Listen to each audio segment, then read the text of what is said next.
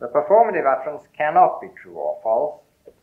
Its special function may be described as that of effecting an action by issuing the utterance, by saying so. We do an act.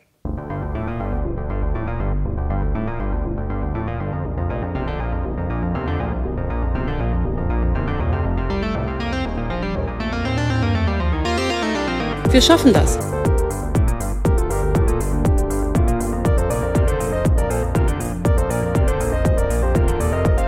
Ich gebe Ihnen mein Ehrenwort.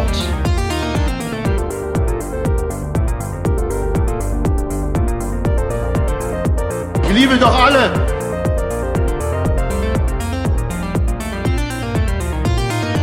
Vorwärts immer, rückwärts nimmer.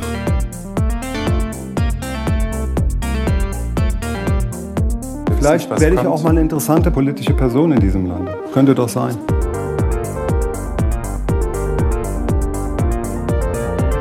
Ein Vogelschiss. Ich will Kanzler werden. So wahr mir Gott helfe. Kopftuchmädchen. Der Islam gehört zu Deutschland. Holen wir mal eine Flasche Bier. Also du bleibst hier. Seien Sie endlich still.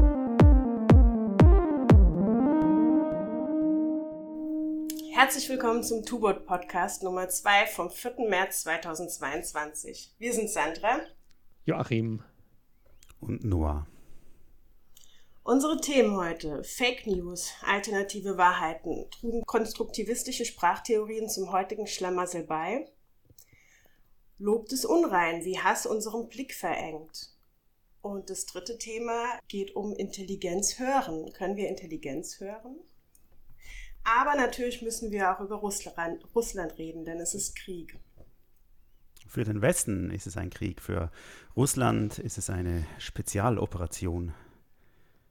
Ja, Kriege müssen erklärt werden, auch wenn man sie Spezialoperationen nennt, äh, halt im Sinne einer Plausibilisierung, warum sie notwendig sind und so weiter. Und die Macht quasi der Sprache, äh, ja, macht äh, oder rechtfertigt dann den Einsatz von Waffengewalt.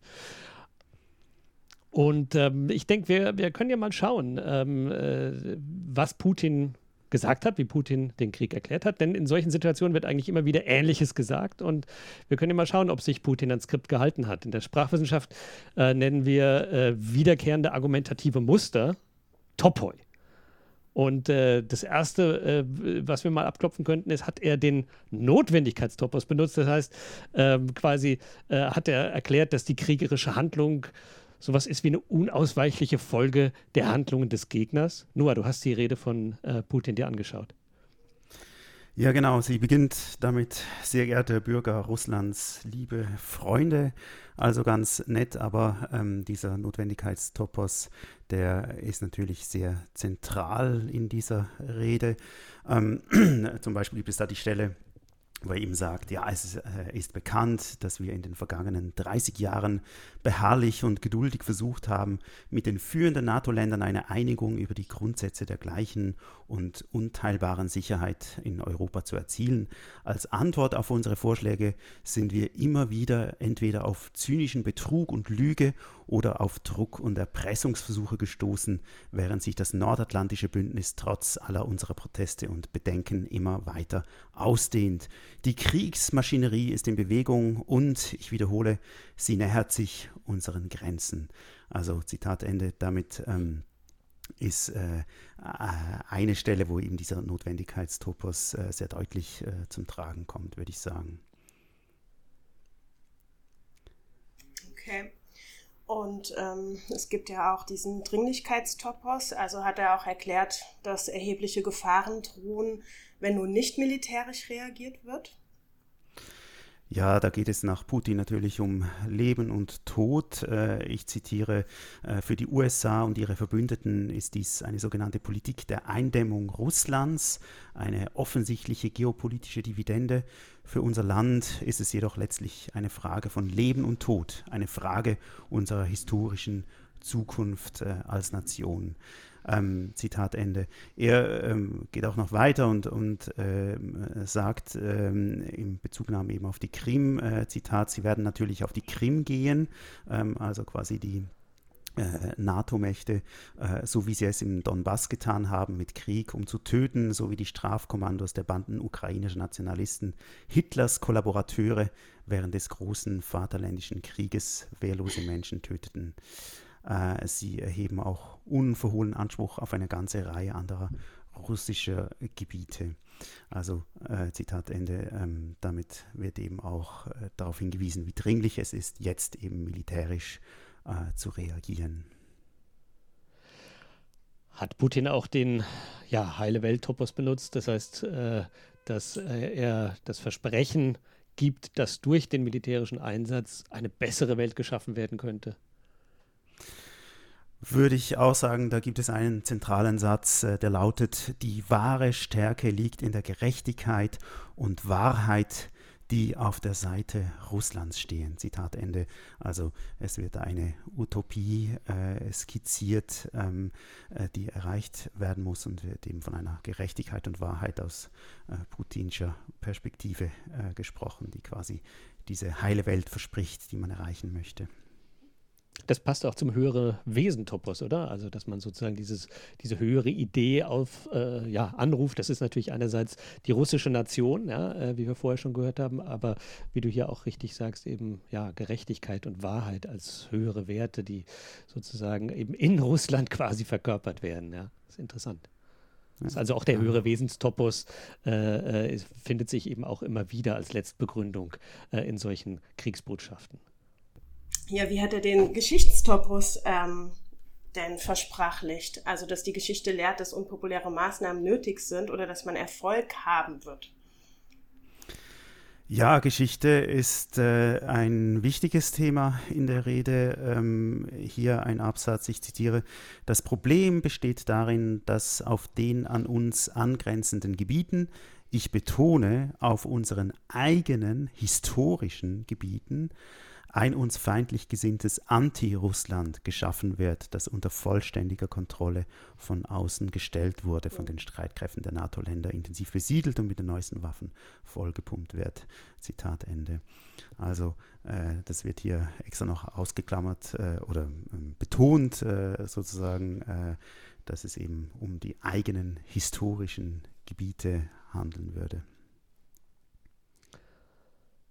Ja, ähm, es geht ja auch äh, normalerweise in solchen Kriegsbotschaften immer auch darum zu sagen, wir machen das ja nicht aus Eigennutz. Ja, es geht also nicht um Einzelinteressen, sondern es geht um grundlegende Werte, die es zu verteidigen gilt. Dieser Prinzipientopos. Findet er sich auch bei Putin? Äh, auch das äh, findet sich. Ähm, es äh, gibt hier eine Passage, wo er zunächst äh, auf die Sicherheit von äh, Russland eingeht, aber dann eigentlich darauf zu sprechen kommt, dass das die Basis ist eben für Freiheit und Sicherheit ganz generell. Ich zitiere, Russland kann sich nicht sicher fühlen, sich nicht entwickeln und nicht existieren, wenn es ständig von der Ukraine bedroht wird. Die Aneignung der Ukraine durch das Nordatlantische Bündnis ist inakzeptabel. Die russische Politik basiert auf Freiheit und dieses Recht sollte jeder genießen können, auch die Einwohner der Ukraine. Jeder sollte die Freiheit haben, über seine eigene Zukunft und die seiner Kinder zu entscheiden und wir halten es für wichtig, dass dieses Recht von allen Völkern, die auf dem Gebiet der heutigen Ukraine leben, ausgeübt werden kann. Jeder, der es will. Also Zitat Ende. Also äh, eben hier quasi von den Interessen Russlands äh, zu den Ukraine und ich denke, es äh, ähm, äh, ja, klingt hier auch an, dass es natürlich aus Putins, äh, Putinscher Sicht um die Freiheit von uns allen äh, geht. Mhm. Also er argumentiert hier mit, mit Werten, also mit diesen Prinzipien. Oft wird ja auch äh, damit argumentiert, dass man verpflichtet sich an bestimmte, äh, dass man sich verpflichtet an bestimmte Verträge oder Partnerschaften um, und so weiter zu halten. Ähm, nennt man dann auch den Autoritätstopos? Kommt das auch in der Rede vor? In der Tat, und das ist ganz geschickt, wenn man da genauer hinschaut. Äh, ich zitiere da äh, einen Absatz. Die Umstände verlangen von uns, also es sind eben die Umstände, die quasi Russland äh, äh, dazu zwingen, sozusagen das zu tun. Ähm, also die Umstände verlangen von uns, dass wir entschlossen und sofort handeln. Die Volksrepubliken des Donbass haben Russland um Hilfe gebeten.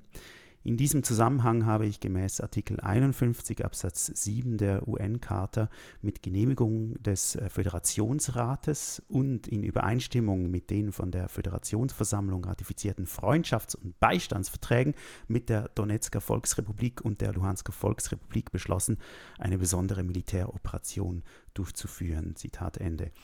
Also es wird hier eine Rechtsstaatlichkeit eigentlich äh, konstruiert über diese äh, Föderationsversammlung eben dieser beiden Volksrepubliken, die äh, ja nur äh, Russland überhaupt äh, anerkennt.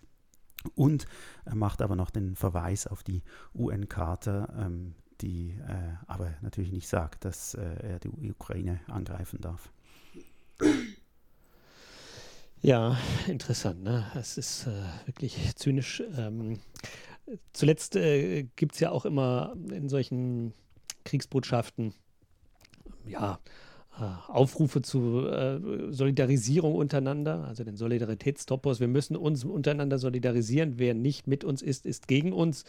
Ähm, das macht er doch sicherlich auch, oder? Absolut. Also äh, das Wir wird natürlich in der Rede immer wieder beschworen an unterschiedlichen äh, Stellen und eben auch mit dem Handeln in Verbindung gebracht. Ähm, äh, ganz knapp nur diese beiden Sätze, Zitat, die Umstände verlangen von uns, dass wir entschlossen und sofort handeln, also wir äh, entschlossen und sofort handeln. Ähm, die Volksrepubliken des Donbass haben Russland um Hilfe gebeten, Zitat Ende. Also quasi, äh, dass äh, dieser Angriff eigentlich als Solidaritätsakt gegenüber äh, eben den ähm, sogenannten Volksrepubliken im Donbass äh, erscheinen soll. Also können wir festhalten, Putin hält sich an das Skript. Ähm, äh, diese Topoi haben wir uns natürlich nicht ausgedacht, sondern äh, das sind äh, Ergebnisse, die in der Sprachwissenschaft von Martin Wengeler äh, beschrieben wurden. Er hat eine Argumentationsanalyse von deutschen Kriegsbotschaften des 20. Jahrhunderts gemacht. Äh, zwei Aufsätze, die wir ähm, in den Shownotes äh, verlinken werden. Ähm, und ähm, es ist ja schon interessant, dass äh, sozusagen all die Topoi, die Martin Wengeler in deutschen Kriegsbotschaften findet, sich, dass die sich jetzt eben auch natürlich abstrakt, das sind nicht die gleichen äh, Länder, es sind nicht die gleichen äh, Begründungen, es sind nicht die gleichen äh, Solidaritäten, äh, aber eben doch formal in äh, der Kriegsbotschaft von Putin auch finden. Was heißt das? Heißt das, die sind genauso wenig gerechtfertigt oder genauso gerechtfertigt wie sozusagen die deutsche Kriegsbotschaft, ähm, als es um den Einsatz gegen Serbien ging? Ja, das ist natürlich die äh, schwierige Frage. Ich meine, wir haben hier natürlich erstmal, äh, glaube ich, doch eine Musterhaftigkeit eben des Sprachhandelns, um eben äh, ein militärisches Eingreifen überhaupt äh, irgendwie ähm, plausibilisieren zu können oder begründen äh, zu können. Und äh, dahinter steht natürlich eine ganz bestimmte Position und bestimmte Werte, die einem dazu bringen äh, und die das Fundament bilden äh, dafür.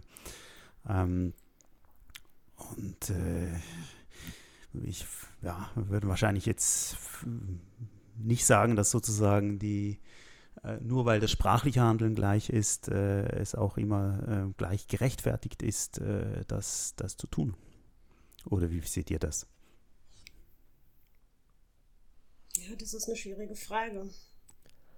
Ich meine, er hat es gemacht, er hat gehandelt und ähm, nennt das Ganze ja auch ähm, die Ankündigung für eine Spezialoperation, ähm, was auch immer er darunter versteht. Und ähm, für ihn ist es gerechtfertigt. Und äh, ja, die Frage, muss die ich ich auch sagen, stelle, ja.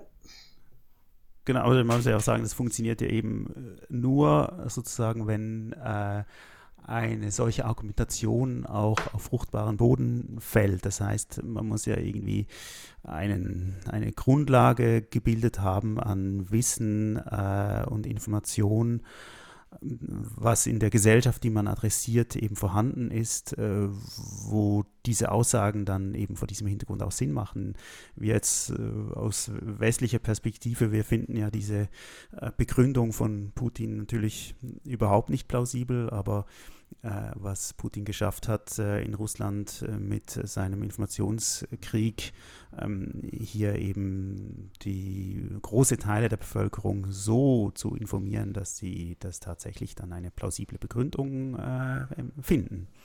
Also ich finde ja schon irgendwie, ich würde nochmal gern zurückkommen, also zu, zu den Top Boy. Also ich kann mir ja schon vorstellen, dass diese, dass die Untersuchungen, äh, die diese Top Boy ähm, hervorgebracht haben, natürlich zeigen sollten, dass ganz gleich, äh, welcher Krieg vom Zaun gebrochen wird, ähm, die immer gleichen Argumente gebraucht werden. Und äh, das ist natürlich irgendwie so ein bisschen die, ja, die behauptete Legitimität äh, dieses Krieges oder eigentlich jedes Krieges letztlich in Frage stellt. Ja, weil ähm, wenn man sieht, dass die gleichen Topoi immer wieder verwendet werden, um egal welchen Krieg zu rechtfertigen, dann äh, finde ich das schon irgendwie ähm, schlägt das so ein bisschen zurück auf egal welche ähm, äh, egal, ja, auf egal welchen Krieg, der, äh, der da geführt wird. Aber ich, wir stehen jetzt natürlich irgendwie äh, davor, äh, dass wir äh, uns es leicht machen könnten und sagen würden, jeder Krieg ist äh, abzulehnen und jeder Krieg ist schlecht und das ist ohne Zweifel der Fall.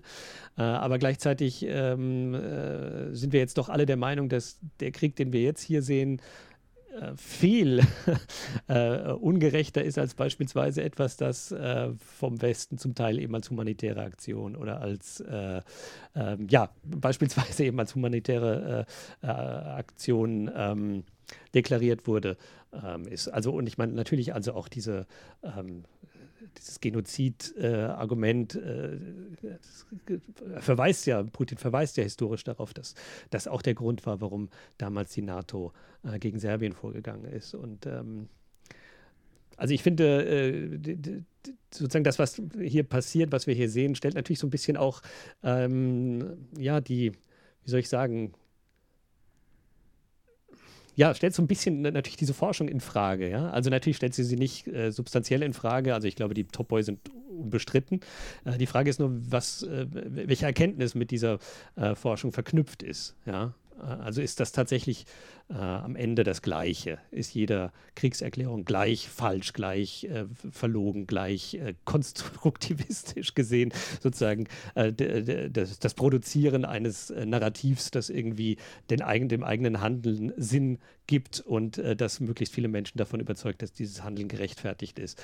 oder gibt es da eben doch Unterschiede? Ja? Und wäre das nicht auch etwas wert, was man anschauen könnte? Ähm, also reicht es dann nur Texte anzuschauen oder muss man eben tatsächlich in die Geschichte gehen, äh, in äh, die substanziellen Vorgänge, in die Handlungen gehen oder reichen die Texte da aus? Also das ist so eine Frage, die sich für mich da aufdrängt. Ja, und ich finde, ähm, wenn Texte ausreichen, welche Texte? Also da werden ja äh, bei dieser Topos-Analyse eben ähm, solche äh, Kriegsankündigungen ähm, angeschaut und das ganze Textuniversum äh, rundherum ähm, und auch die Genese äh, quasi der Texte äh, im Kontext sind ja auch wichtig, um zu verstehen, äh, in welchem Setting diese Texte überhaupt oder diese diese Reden überhaupt äh, gehalten worden sind. Und vielleicht wäre das ja schon auch noch etwas, was quasi mit einbezogen werden äh, müsste. Ja, ich weiß nicht, ja. Ob, ob, ja. Glaubst du, glaubst oder glaubt ihr denn, dass ähm, ja, Ankündigungen, Kriegsankündigungen oder wie man diese Textsorte nennen will, ähm, die gerechtfertigter sind, ähm, vom, vom Muster her anders funktionieren? Also ich glaube ja, es ist halt einfach das, was sagbar ist in solchen Situationen. Ne? Also ähm, ist auch das, was, was erwartbar ist in solchen Situationen. Äh, äh, und dann wird es eben auch realisiert. Ja? Ähm, die Frage ist eben, ähm, also ich, wie gesagt, ich finde die, die Frage eben interessant. dass man mhm. diese Muster spezifisch füllen kann, aber sie funktionieren eben immer. Sie führen immer zu einem Narrativ. Dann kann man sagen, okay, das ist jetzt ein Beleg dafür, dass wir uns die Welt zurecht konstruieren können äh, äh, mit Sprache, im Medium von Sprache, äh, äh dass es ähm, ja, dass sie immer sinnhaft ist. Die Frage ist eben, wo hat das seine Grenzen? Ja, und äh, äh, haben wir nicht doch oder gibt es nicht doch Haltungen, die man einnehmen sollte, muss? Äh, und vielleicht äh, ist aber äh, eben, oder welche differenzierten Haltungen gibt es dazu? Ja, und das sind halt schon irgendwie schwierige Fragen, glaube ich, die wir vielleicht mit diskursanalytischen Mitteln in dem Fall oder nicht beantworten können vielleicht. Also weil das eben vielleicht eben mhm. doch mehr, ähm, mehr braucht als ähm, eine Argumentationsanalyse. Aber natürlich, also Ausweitung des Textuniversums, klar. Also bringt sicherlich was, aber Reicht das? Ja, genau. Also ich finde, man darf ja auch nicht vergessen, dass äh, jetzt äh, quasi von Sprecher theoretisch gesehen, dass diese äh, Texte oder diese Reden ja unterschiedliche Funktionen haben und sich an äh, unterschiedliche Publika äh, richten. Also ich meine, es geht einerseits ähm, jetzt im Falle von Putin äh, um eben die Russinnen und Russen selber, die sowas dann irgendwie mittragen müssen bis zu einem gewissen Grad, aber ähm, es sind ja auch eben Drohungen darin enthalten an den Westen an das äh, NATO-Bündnis. Und äh, dafür muss man ja eigentlich wirklich auch aus ähm, politikwissenschaftlicher Sicht vielleicht äh, beispielsweise rekonstruieren, wie denn die Welt aussieht und wo denn Putin beispielsweise politisch steht in Russland, was seine innenpolitischen Probleme sind ähm, und äh, wie eben die Außenpolitik in der äh, Situation äh, aussieht. Und das kann man sicher einerseits äh, diskurslinguistisch angehen und, und natürlich versuchen zu beschreiben, äh, wie diese, äh, ja, diese Diskurswelt sozusagen aussieht und wie sie zu dem geworden ist, was sie jetzt ist. Aber es ist sicher hier wichtig, eben auch andere Perspektiven wie aus der Politikwissenschaft beispielsweise hinzuzuziehen. Ja, wir haben jetzt natürlich äh, Putin ausführlich zu Wort kommen lassen. Äh, das kann natürlich, äh, wollen wir natürlich auch so nicht stehen lassen. Ähm, äh, also dieses Nazifizierungsnarrativ, das er quasi hier anbringt, die Notwendigkeit zu handeln ähm, äh, und so weiter, haben wir gesehen. Ähm, na, natürlich ist diese Entnazifizierung eigentlich nur eine Chiffre für die Absetzung der demokratisch äh, gewählten Regierung ja, und des demokratisch gewählten Präsidenten in der Ukraine, denke ich.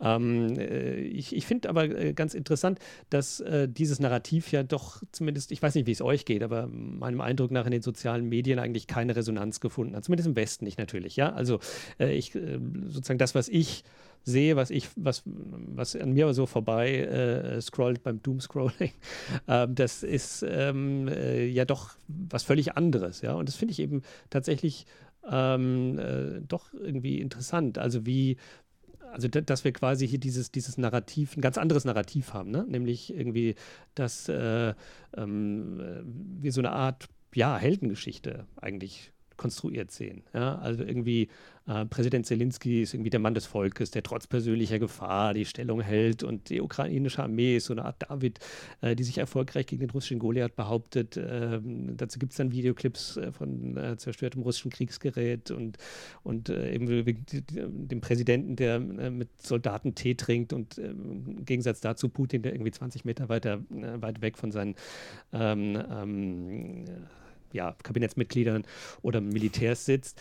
Ähm, das finde ich eigentlich ganz spannend, äh, dass ähm, dieses Narrativ so wenig durchgesetzt wurde, obwohl wir natürlich eigentlich, ähm, ja, wie soll man sagen, eben ähm, ja, äh, dieses, du hast es vorhin schon angesprochen, äh, ja, Russland doch sehr erfolgreich äh, als sehr erfolgreicher Informationskrieger beschrieben wurde. Ja?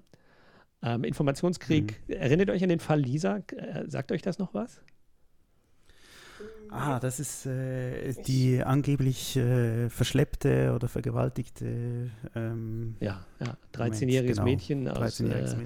Berlin-Marzahn, äh, die am 11. Januar 2016 eben äh, auf dem Weg zur Schule verschwunden ist quasi und am Folgetag, Folgetag wieder aufgetaucht ist und gesagt hat, sie sei äh, von Südländern äh, äh, festgehalten und vergewaltigt worden. Und ähm, äh, das stellte sich dann eben als äh, Falschdarstellung heraus. Äh, sie hat bei einem Freund übernachtet, äh, hatte wohl Schulprobleme und äh, ähm, hatte deswegen auch Angst, nach Hause zu kommen. Und ähm, sie, sie, hat aber äh, sexuelle Kontakte mit Männern, äh, die äh, auch wegen sexuellem Missbrauch dann bestraft wurden. also das vielleicht noch als Kontext, aber das hat nichts mit diesem Verschwinden zu tun.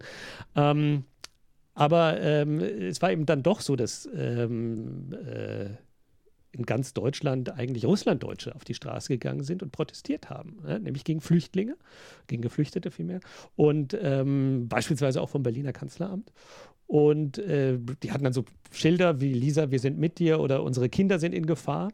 Und äh, das hatte wohl seinen Ursprung darin, dass äh, russische Staatsmedien äh, eben über den Fall berichtet haben und sogar äh, der russische Außenminister Lavrov äh, sich in die Debatte eingemischt hat. Ja, er hat den deutschen Behörden irgendwie vorgeworfen, äh, da muss ich zitieren, die Realität aus innenpolitischen Gründen politisch korrekt zu übermalen. Das würden die deutschen Behörden und äh, Medien tun ähm, äh, und die Menschen nicht über die Wahrheit informieren, nämlich dass äh, die Geflüchteten Deutschland großen Schaden zufügen und unsere Frauen und Kinder sind in Gefahr.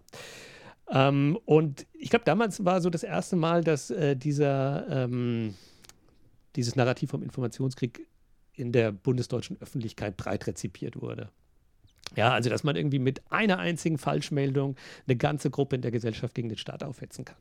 Ja, und, ähm, und eben diese, dieses Konzept russischer Informationskrieg wurde damals zum ersten Mal breit diskutiert und ich glaube, ähm, ähm, ich, ich, also ich, wie gesagt, ich war sehr überrascht, äh, wenn ich, also ich habe äh, diesen so ein bisschen diese Diskussion über Informationskrieg äh, verfolgt und ähm, ist natürlich schon äh, faszinierend zu sehen, dass äh, oder wie, ich sag mal so, äh, wie anders, als wir das vielleicht hätten erwarten können, dieses Narrativ war. Also ich glaube, die, die NATO bzw. westliche Länder waren extrem gut vorbereitet auf das, was passiert ist ähm, und äh, sich äh, und haben sich sozusagen oder haben auf diese, diesen Informationskrieg ähm, ja, reagiert. Äh, Definition Informationskrieg sollte ich vielleicht liefern oder was meint ihr?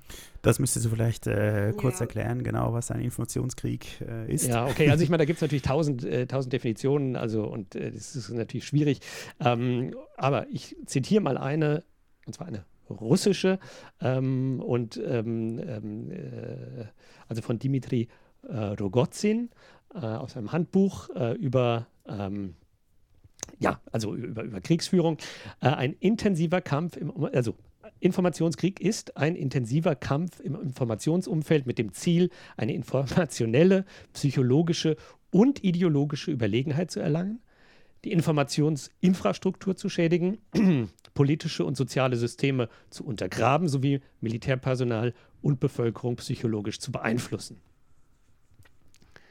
Ja, also wir haben da irgendwie Informationsumfeld, die Informationssphäre, äh, heißt das manchmal auch. Also es ist sehr vage natürlich, äh, aber es geht eben darum, wie im Krieg es ist, äh, Überlegenheit herzustellen. Ja, und zwar in diesem Fall informationelle, psychologische und ideologische Überlegenheit äh, und die Informationsinfrastruktur zu schädigen. Und interessanterweise, und ich glaube, das ist wirklich ein wichtiger Unterschied äh, in der russischen Informations- Kriegsdoktrin im Vergleich zur westlichen äh, Doktrinen, wie sie beispielsweise, also jede Armee hat quasi ihre eigene, aber es gibt so eine gewisse Homogenisierung äh, im Westen durch die NATO beispielsweise. Ähm, ähm, äh, ist tatsächlich, dass äh, für Russland Informationskrieg ein Dauerzustand ist. Ja, ähm, und äh, immer stärker an Bedeutung gewonnen hat. Ähm, äh, inzwischen äh, gibt es äh, äh ja, Überlegungen, äh, die sagen in Russland, Informationskriegsführung ähm, ist der Ausgangspunkt jeder Aktion. Ja? Ähm, und zwar äh, nicht nur kriegerische Aktionen. Ja? Und dass eigentlich, ähm, ähm, ja, also sozusagen das ganze also jede politische Handlung eigentlich in Informationsoperationen eingebettet ist. Ja? Und im Gegensatz dazu gibt es eben, also im Gegensatz zu so einem integrierten Ansatz, äh, hat, gibt es eben der NATO, NATO eine ganze Menge an Begrifflichkeiten wie Information Warfare, Psychological Operations, also PsyOps, Influence Operations, Strategic Communications, Stratcom. Uh, Computer Network Operations und Military Deception. Und, und äh, äh, da seht ihr schon, ja, also irgendwie so Computer Network Operations, das ist Hacking. Ja, ähm, mhm ähm, das ist, gehört alles. Ja, also irgendwie äh, RT Deutsch, der Fernsehsender, äh, gehört genauso für, für, für, für sozusagen nach der russischen Doktrin genauso zum Informationskrieg äh, wie beispielsweise ähm, eben eine Hacking-Operation. Ja, oder eben Military Deception, das heißt ähm, irreführende Informationen über militärische äh, ähm, äh, ja, Vorgänge äh, zu verbreiten. Und ähm, welche, äh, also jetzt eine Frage auch an dich, weil du dich damit ja auch schon äh, sehr auseinandergesetzt hast und beschäftigt hast. Ähm, welche Rolle spielen denn die sozialen Medien dabei? Also ähm, das ist halt irgendwie durchs Fernsehen und durch, durch alles, was irgendwie zu kontrollieren ist, ähm, gemacht wird, ja. Also glaube ich auch. Aber gerade die, die Jüngeren, die sich ja auch mit, äh, was weiß ich, Facebook, ähm, Twitter oder auch Telegram, wahrscheinlich wird Telegram hier immer wichtiger, ähm, ähm, informieren, ähm, die bekommen ja letztendlich die, ja, eine andere Wahrheit präsentiert. Und ich frage mich auch, ob das zu, zu, zu einer Polarisierung äh, führt. Also alt gegen jung, Akademik, akademische Menschen versus nicht akademische ähm, Personen und so weiter. Das ist spannend, äh, dass du das fragst, weil eben in, in, in, in russischen Doktrinen gibt es den Begriff Cyberspace nicht. Ja? Mhm. Ähm, und das ist eben interessant. Es gibt eben nur den Information Space und also den Informationsraum äh, und der ist sowohl computervermittelt als auch hm, durch menschliche Interaktion. Äh, äh, gegeben. Ja, also sozusagen und medial, äh, massenmedial und alles Mögliche. Also sozusagen äh, in der russischen Doktrin ist, macht man diese Differenzierung nicht und hat sozusagen wirklich einen holistischen, integrativen Ansatz und das ist äh, tatsächlich sehr interessant zu sehen äh, und eigentlich natürlich sicherlich auch die gebotene Art und Weise, das anzugehen. Ja? Ähm, und im Gegensatz dazu hat halt die NATO im Prinzip beginnt der Informationskrieg erst, wenn die Kampfhandlungen beginnen. So im Prinzip. Ja, also äh, wir wollen es jetzt nicht äh, schönreden. Natürlich äh, macht die NATO, äh, arbeitet ständig auch in der Informationssphäre. Äh, gleichzeitig ist es aber so, dass im engeren Sinne Informationsoperationen erst losgehen, wenn mit, mit dem Beginn des heißen Krieges des, auch des mhm. kinetischen Krieges. Ja? Und ähm, äh, das ist, glaube ich, tatsächlich ein, ein, großer Unterschied, äh, diese, diese unterschiedlichen Herangehensweisen an das, was man Informationskrieg nennt. Äh, die russische wird auch oft mit äh, der Gerasimov-Doktrin ähm, gleichgesetzt. Gerasimov äh, ist laut Wikipedia, ich muss mal vorlesen hier, seit November 2012 ist er Chef des Generalstabs der Streitkräfte der Russischen Föderation, erster Stellvertretender des Verteidigungsministers der Russischen Föderation, Mitglied des Sicherheitsrates der Russischen Föderation, Armeegeneral und Held der Russischen Föderation. Ähm, und ähm, äh, also er äh, ist eben überzeugt, ähm, dass äh, die, äh, das, was man so hybride Kriegsführung nennt, Kriegsführung nennt, ähm, äh, an immer größerer Bedeutung gewinnt. Und ähm, äh, das, ähm, zumindest hat er das in einer Rede sozusagen gesagt, dass politische, ökonomische, kommunikative, humanitäre und andere nicht militärische Maßnahmen äh, in Verbindung mit dem Protestpotenzial der Bevölkerung der Zielländer äh, seien wichtiger als konventionelle Feuerkraft. Ähm, jetzt beruht diese vermeintliche Gerasimov-Doktrin, ähm, jedenfalls behauptet Russland, dass er sei da falsch verstanden worden. In Wahrheit ist das nämlich das, was Russland dem Westen unterstellt, nämlich dass sie ständig äh, einen ja, Informationskrieg führen, äh, gegen äh, Russland unter anderem, äh, nämlich jede Form von Verbreitung von westlichen Werten. Uh, jede Form der Verbreitung von Demokratie und Ähnlichem wird dann eben als Informationskrieg gesehen. Dazu zählen natürlich eben auch solche Sachen wie sexuelle äh, Freizügigkeit, äh, äh, ja, Gender Studies äh, und solche Dinge, die eben von, ja, oder in Russland oder von vom russischen Staat abgelehnt und unterdrückt werden zurzeit. Ähm, und ähm, ja, also um den Bogen jetzt zu schlagen, also äh, das, was wir in den äh, sozialen Netzwerken sehen, also, also oder erstmal einerseits äh, diese Paranoia, die wir äh, in Russland finden, die findet sich natürlich auch in der Kriegserklärung. Ja? Also irgendwie der Westen bedroht uns. Ja? Also diese Behauptung, der Westen führt einen Informationskrieg gegen uns und wir reagieren eigentlich nur darauf. Aber ich finde, was wir äh, in den sozialen Netzwerken sehen, ist eben, glaube ich, tatsächlich zum gewissen Teil äh, eben Ausdruck der Professionalisierung des Westens äh, in diesem Informationskrieg. Äh, da gab es offenbar eine ziemlich steile Lernkurve. Ähm, also eben irgendwie so die Öffentlichkeit hat 2014 zum ersten Mal überhaupt gemerkt, dass es, dass es dann ganz gezielte ähm, Einflussnahme auf die deutsche Gesellschaft gab. Ähm, ähm, aber gleichzeitig sehen wir eben jetzt äh, genau das Gegenteil in den sozialen Medien, eben so dieses Narrativ vom heldenhaften, leidensfähigen ukrainischen Volk mit dem volksnahen Präsidenten, das sich eben da mit diesem erstaunlichen Erfolg dem, der russischen Übermacht entgegenstellt. Ich weiß nicht, also ich, geht euch sicherlich auch so, oder? Dass das sozusagen das ist, was man in den Medien, vor allem auch in den sozialen Medien präsentiert bekommt.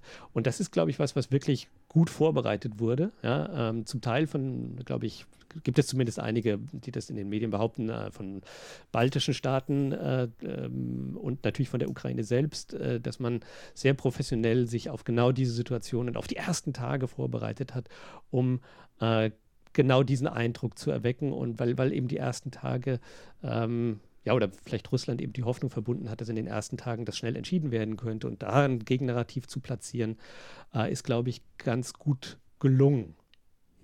Ist das auch euer Eindruck? Ja, also das ist, das ist schon so. Ich, also habe ich auch so wahrgenommen. Ähm, die Frage ist, wie das in, also was mich interessiert, ist, wie das in Russland wahrgenommen wird und äh, ob, ob das da eben überhaupt ankommt ähm, oder ob diese sozialen Medien da auch so zensiert werden oder ähm, ja abgeschaltet, verboten werden, keine Ahnung, ähm, dass, dass, dass, dass es da eben überhaupt gar keine Wirkung erzielt. Äh, ist, ja, stelle ich so ein bisschen als Frage. Also ähm,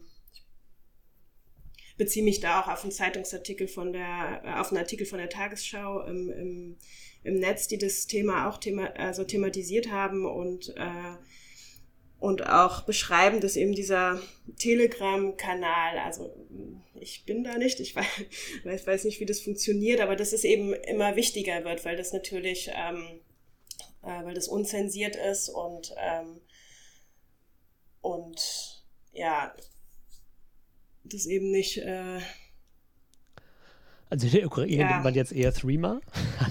äh, kann man, äh, gab es eine Netzwerkanalyse, äh, weil mhm. natürlich äh, ähm, äh, ja, Threema nicht russisch ist. Ne? Telegram ist äh, russisch und man misstraut daher dem Dienst.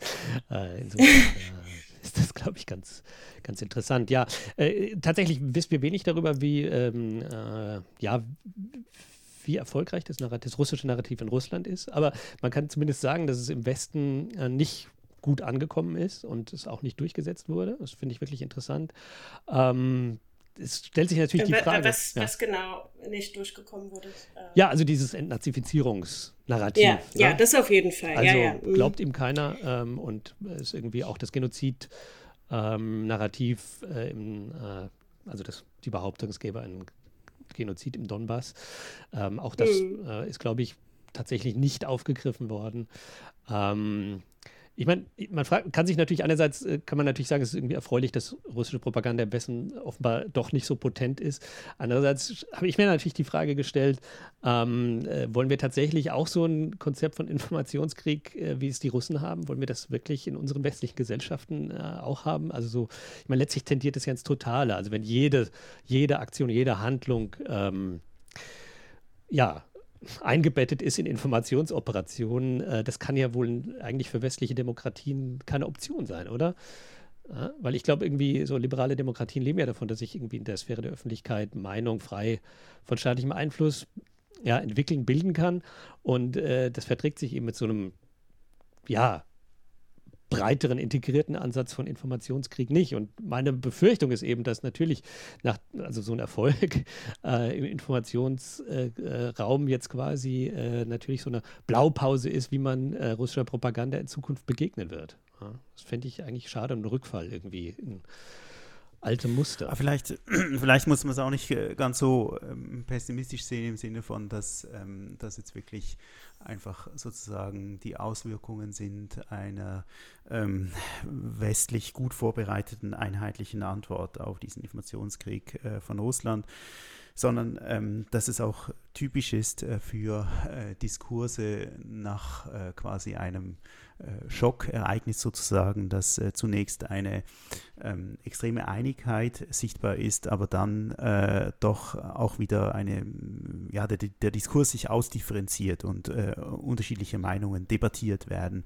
Also ich finde, nach 9-11 beispielsweise war das ganz ähnlich, dass ähm, äh, natürlich erstmal der Schock und die Betroffenheit äh, da war und ähm, die gesellschaftlichen Diskurse im äh, relativ mm, einhellig im Westen sozusagen ähm, ja, äh, ausformuliert waren.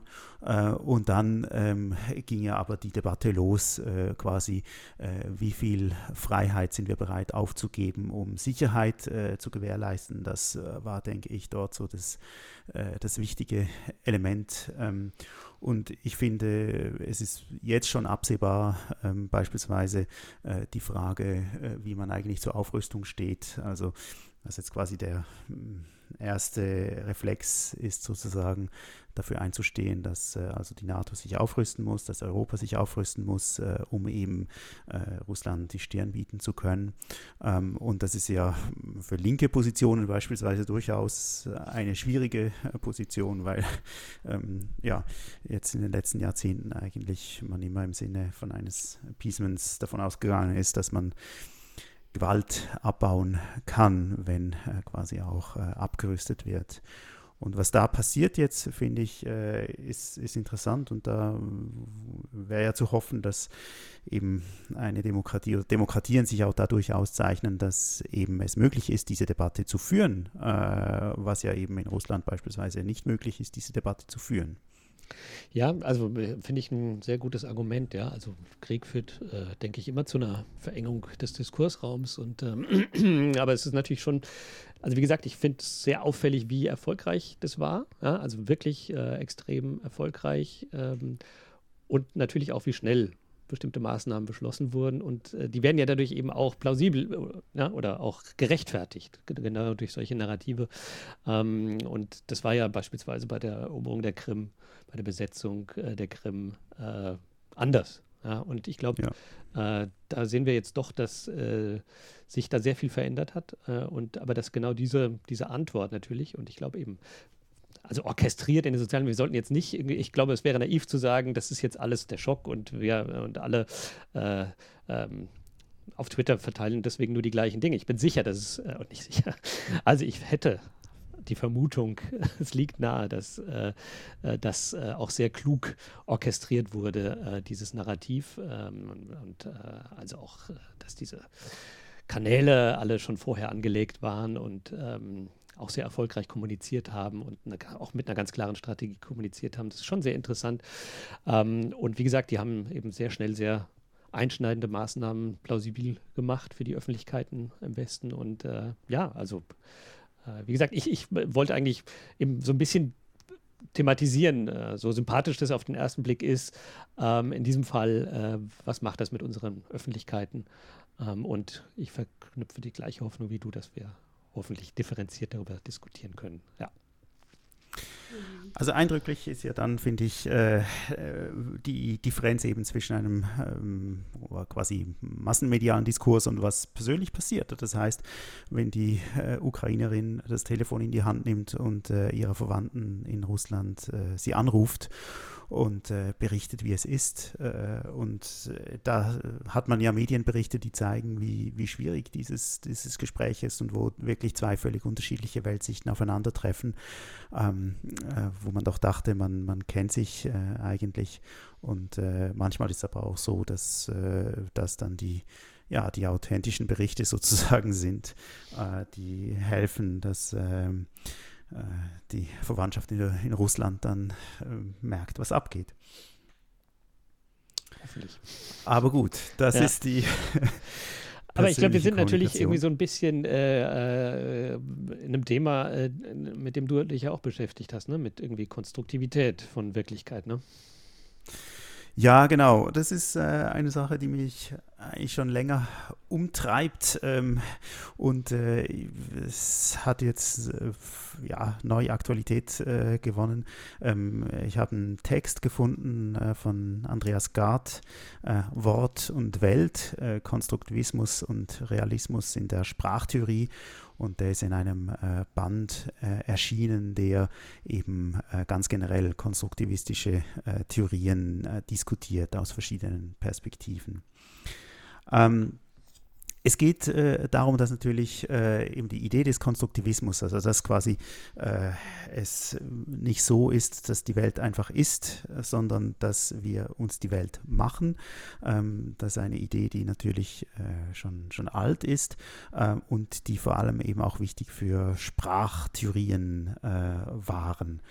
Ähm, man kann sich das vorstellen, äh, ich meine, es macht einen Unterschied, äh, ob äh, eben äh, der Minister ähm, in der Regierung Verteidigungsminister oder Kriegsminister äh, heißt. Ähm, und dass eben dadurch schon unterschiedliche Realitäten konstruiert werden, äh, je nachdem, wie ich eben die Dinge benenne.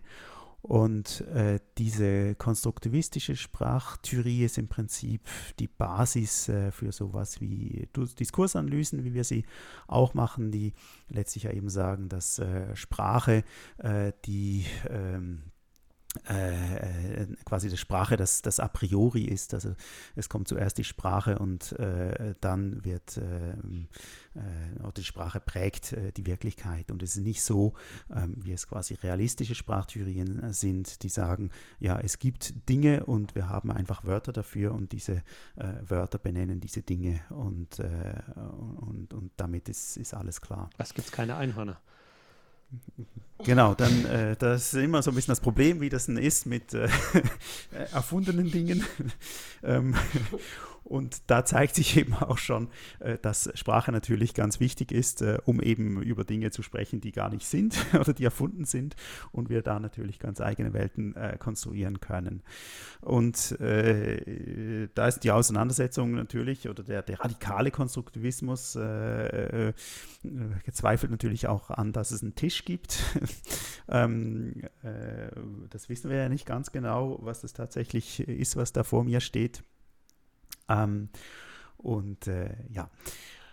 Und die Frage ist jetzt natürlich so ein bisschen, wenn man solche äh, konstruktivistischen Sprachtheorien äh, als Basis hat äh, für sein Denken, ähm, ob das eigentlich auch äh, sozusagen die Grundlage ist, um so Phänomene wie Fake News oder eben alternative Wirklichkeiten ähm, zu plausibilisieren.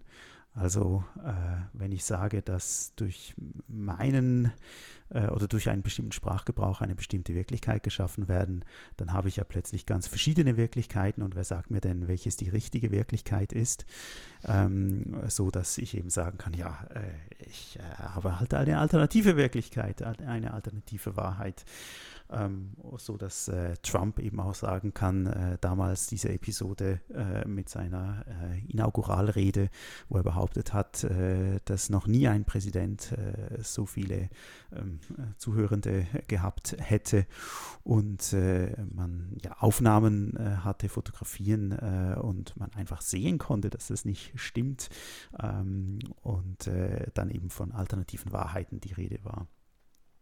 Ja, wie, wie seht ihr das? Äh, ist jede Wirklichkeit gleich plausibel?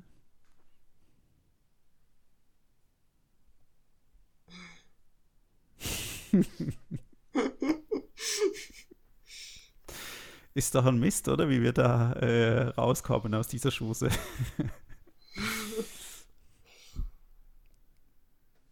ja, also ich denke, es geht ja um Grenzen der Konstruktivität, oder? Also welche, also ich meine, natürlich könnten wir, kann man beobachten, gerade wenn man sich so mit, mit Grenzbereichen äh, beschäftigt, mit extremen Formen des Denkens äh, oder sowas, also beispielsweise politischer Extremismus, Terrorismus und ähnliche Dinge.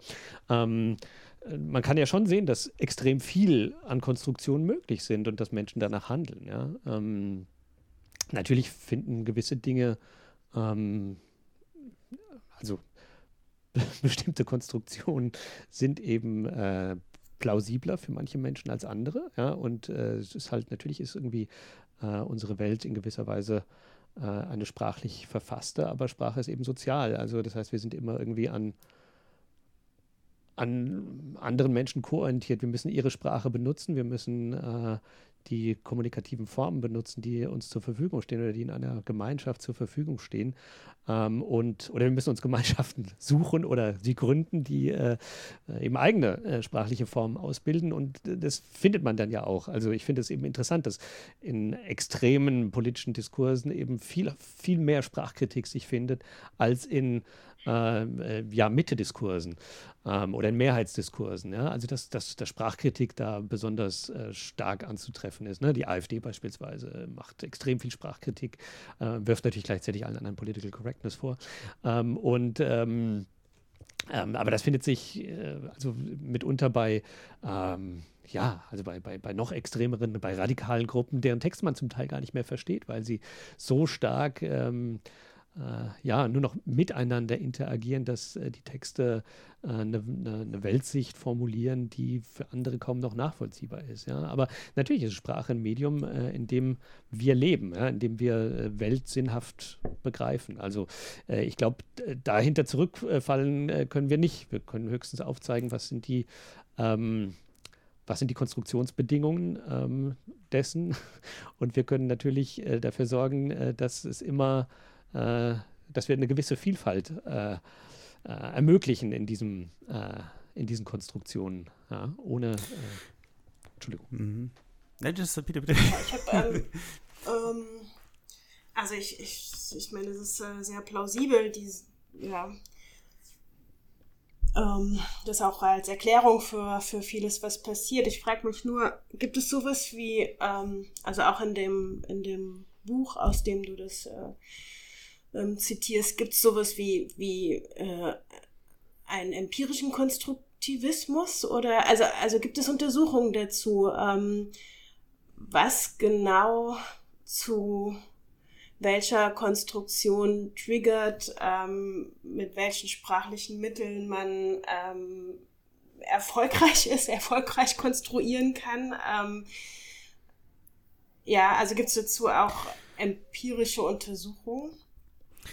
Ja, das ist vielleicht ganz äh, interessant. Ich meine, ein, ein, ähm, quasi eine wichtige äh, Richtung äh, in diesen konstruktivistischen Sprachtheorien äh, ist im Prinzip ja der, ähm, sind die sprachlichen Relativitätstheorien äh, zurückgehend auf äh, Benjamin Lee Worf beispielsweise. Ähm, Im Bereich der kognitiven Linguistik auch die Idee der konzeptuellen Metaphern von George Lakoff und Mark Johnson ähm, gehen in diese mhm. Richtung. Also grundsätzlich geht es darum, das Verhältnis von Sprache, Denken und Wirklichkeit. Und ähm, diese äh, ähm, Forscherinnen und Forscher sind ja daran interessiert, äh, quasi herauszufinden, ob es so ist, ähm, wenn man eben äh, ganz äh, unterschiedliche Sprachen oder in unterschiedlichen Sprachen sozialisiert ist. Ähm, ob das eben auch zu unterschiedlichen Vorstellungen von Welt äh, führt. Ähm, mhm. Es gab neulich eine, eine Untersuchung, äh, wo getestet worden ist, äh, dass eben äh, auf Deutsch äh, sage ich äh, die Brücke, ähm, es ist also ein Femininum, äh, während eben, es auf Spanisch eben ein Maskulinum ist. Und äh, man hat dann Versuchspersonen ähm, quasi ähm, Brücken über Brücken sprechen lassen oder Brücken charakterisieren lassen. Und äh, da wurden dann viele Adjektive genannt äh, und, und Eigenschaften. Und äh, dann haben also Personen, die Deutsch als Muttersprache haben, haben quasi so nach Aussage dieses Papers ähm, stereotyp eher ähm, weibliche Eigenschaften genannt, also elegant und äh, schlank und solche Sachen, äh, während äh, die mit äh, spanischer Muttersprache eben eher männliche äh, Adjektive genannt hätten, also stark ähm, und so weiter, stolz und so. Und interessant dann eine dritte Gruppe, die quasi äh, beide Sprachen gut kann, äh, hätte da eine Mischung gezeigt, äh, also von stereotyp männlichen und weiblichen Beschreibungen, Eigenschaftsbeschreibungen. Und äh, da gibt es ganz viele solche Studien, die quasi versuchen äh, darzustellen, dass äh, quasi äh, ja, bestimmte Sprachstrukturen eben auch zu bestimmten Denkstrukturen äh, führen mhm. Ähm, würden. Ähm, aber das ist, das ist eben so dieser Bereich äh, der, der kognitiven Linguistik, wo es auch weniger darum geht, dass man sagt, ähm, dass quasi bestimmte Diskurse bestimmte Wirklichkeiten konstruieren, sondern die sind eigentlich eben sprachvergleichend interessiert, äh, viel grundlegender sprachstrukturell äh, äh, interessiert. Hm. Ähm, aber was ich jetzt gerne noch darauf eingehen möchte, weil äh, Joachim, du hast eben auch gesagt, dass quasi die Gemeinschaft ja äh, entscheidend ist. Das heißt, es bringt mir nicht wahnsinnig viel, wenn ich quasi meine eigene Privatkonstruktion von Wirklichkeit habe, sondern ähm, der Sinn von sozialem Handeln haben, ist ja, ja. Genau, dass ich, dass ich mit anderen zusammen eine ähnliche Wirklichkeit teilen kann. Lust. Und äh, äh, genau, muss, ja, um, ja. um überleben zu können. Ja. Sprechen zu können. Genau. Und ähm, das ist äh, für Gard eben auch äh, natürlich ein ganz wichtiges Argument, um sozusagen auch ähm, äh, sozusagen die Gültigkeit von Wirklichkeiten abschätzen zu können. Also es ist halt doch relativ absurd, wenn äh, nur eine Minderheit etwas ganz anderes behauptet als äh, eine Mehrheit.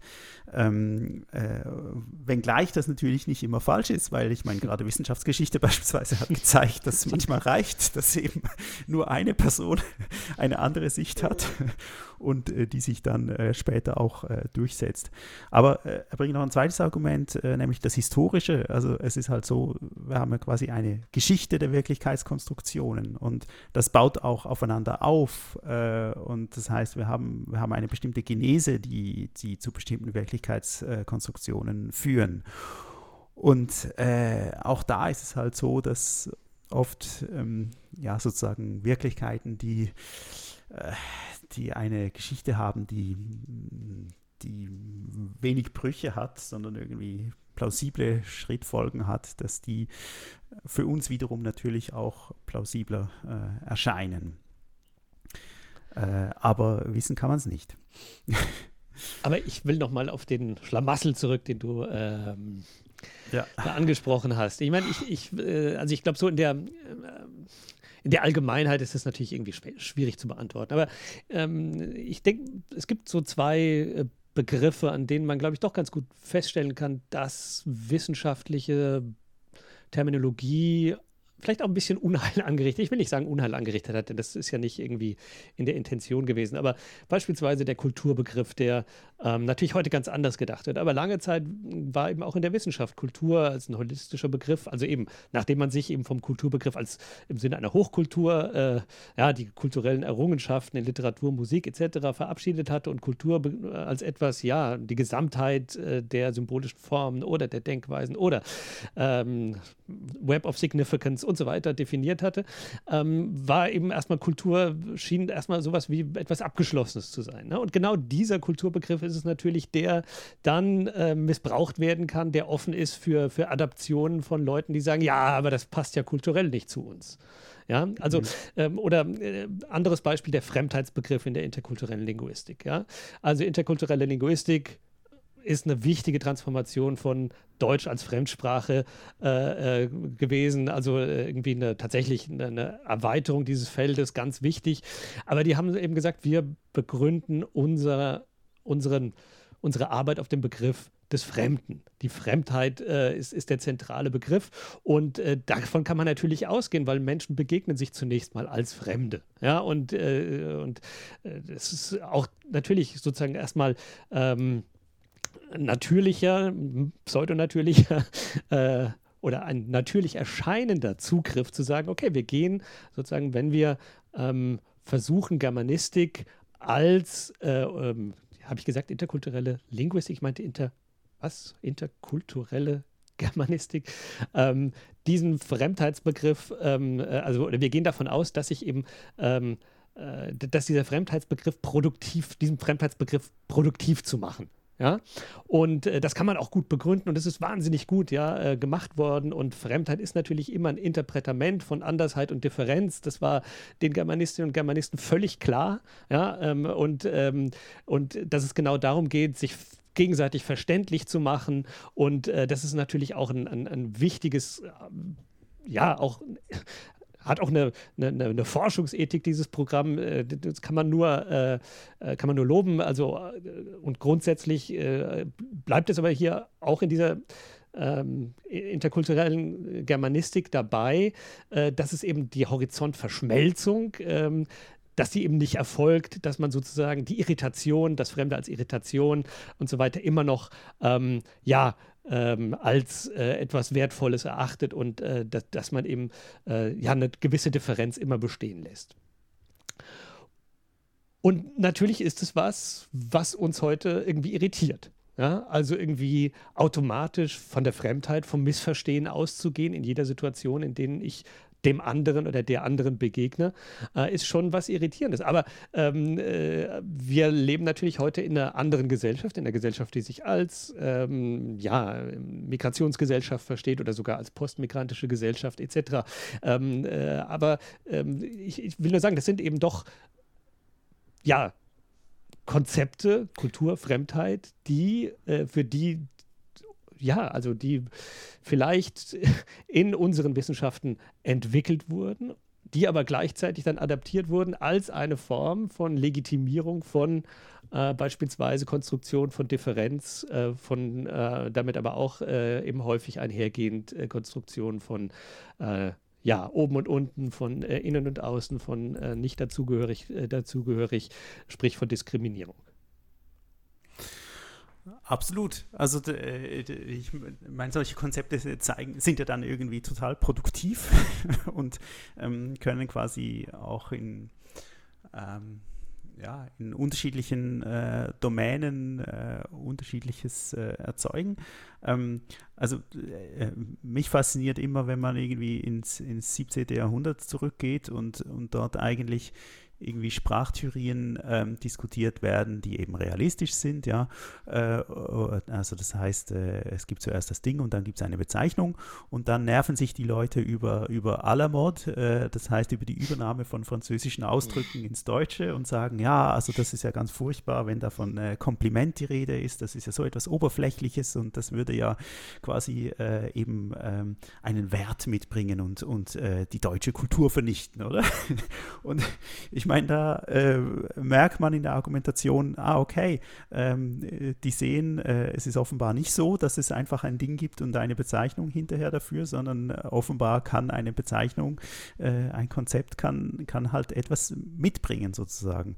Und was, ich meine, was, wie dort ja, äh, argumentiert wird, das ist natürlich total rassistisch. Also das, äh, und, und wird natürlich immer eine, eine bestimmte Forschung von Kultur konstruiert wenngleich die grundsätzliche Beobachtung, dass wir quasi über Ausdrücke ähm, Ideen quasi konstruieren können, äh, ja, der würde ich zustimmen, oder? Das, das, äh, ja, da, davon gehen wir ja auch aus.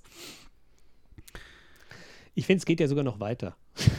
also ich finde irgendwie, es geht ja auch in die Methoden, ja. Also irgendwie äh, Vergleich als Methode. Mhm. Ähm, ja, ja, genau. Na, da gab es ja auch mal eine Tagung dazu.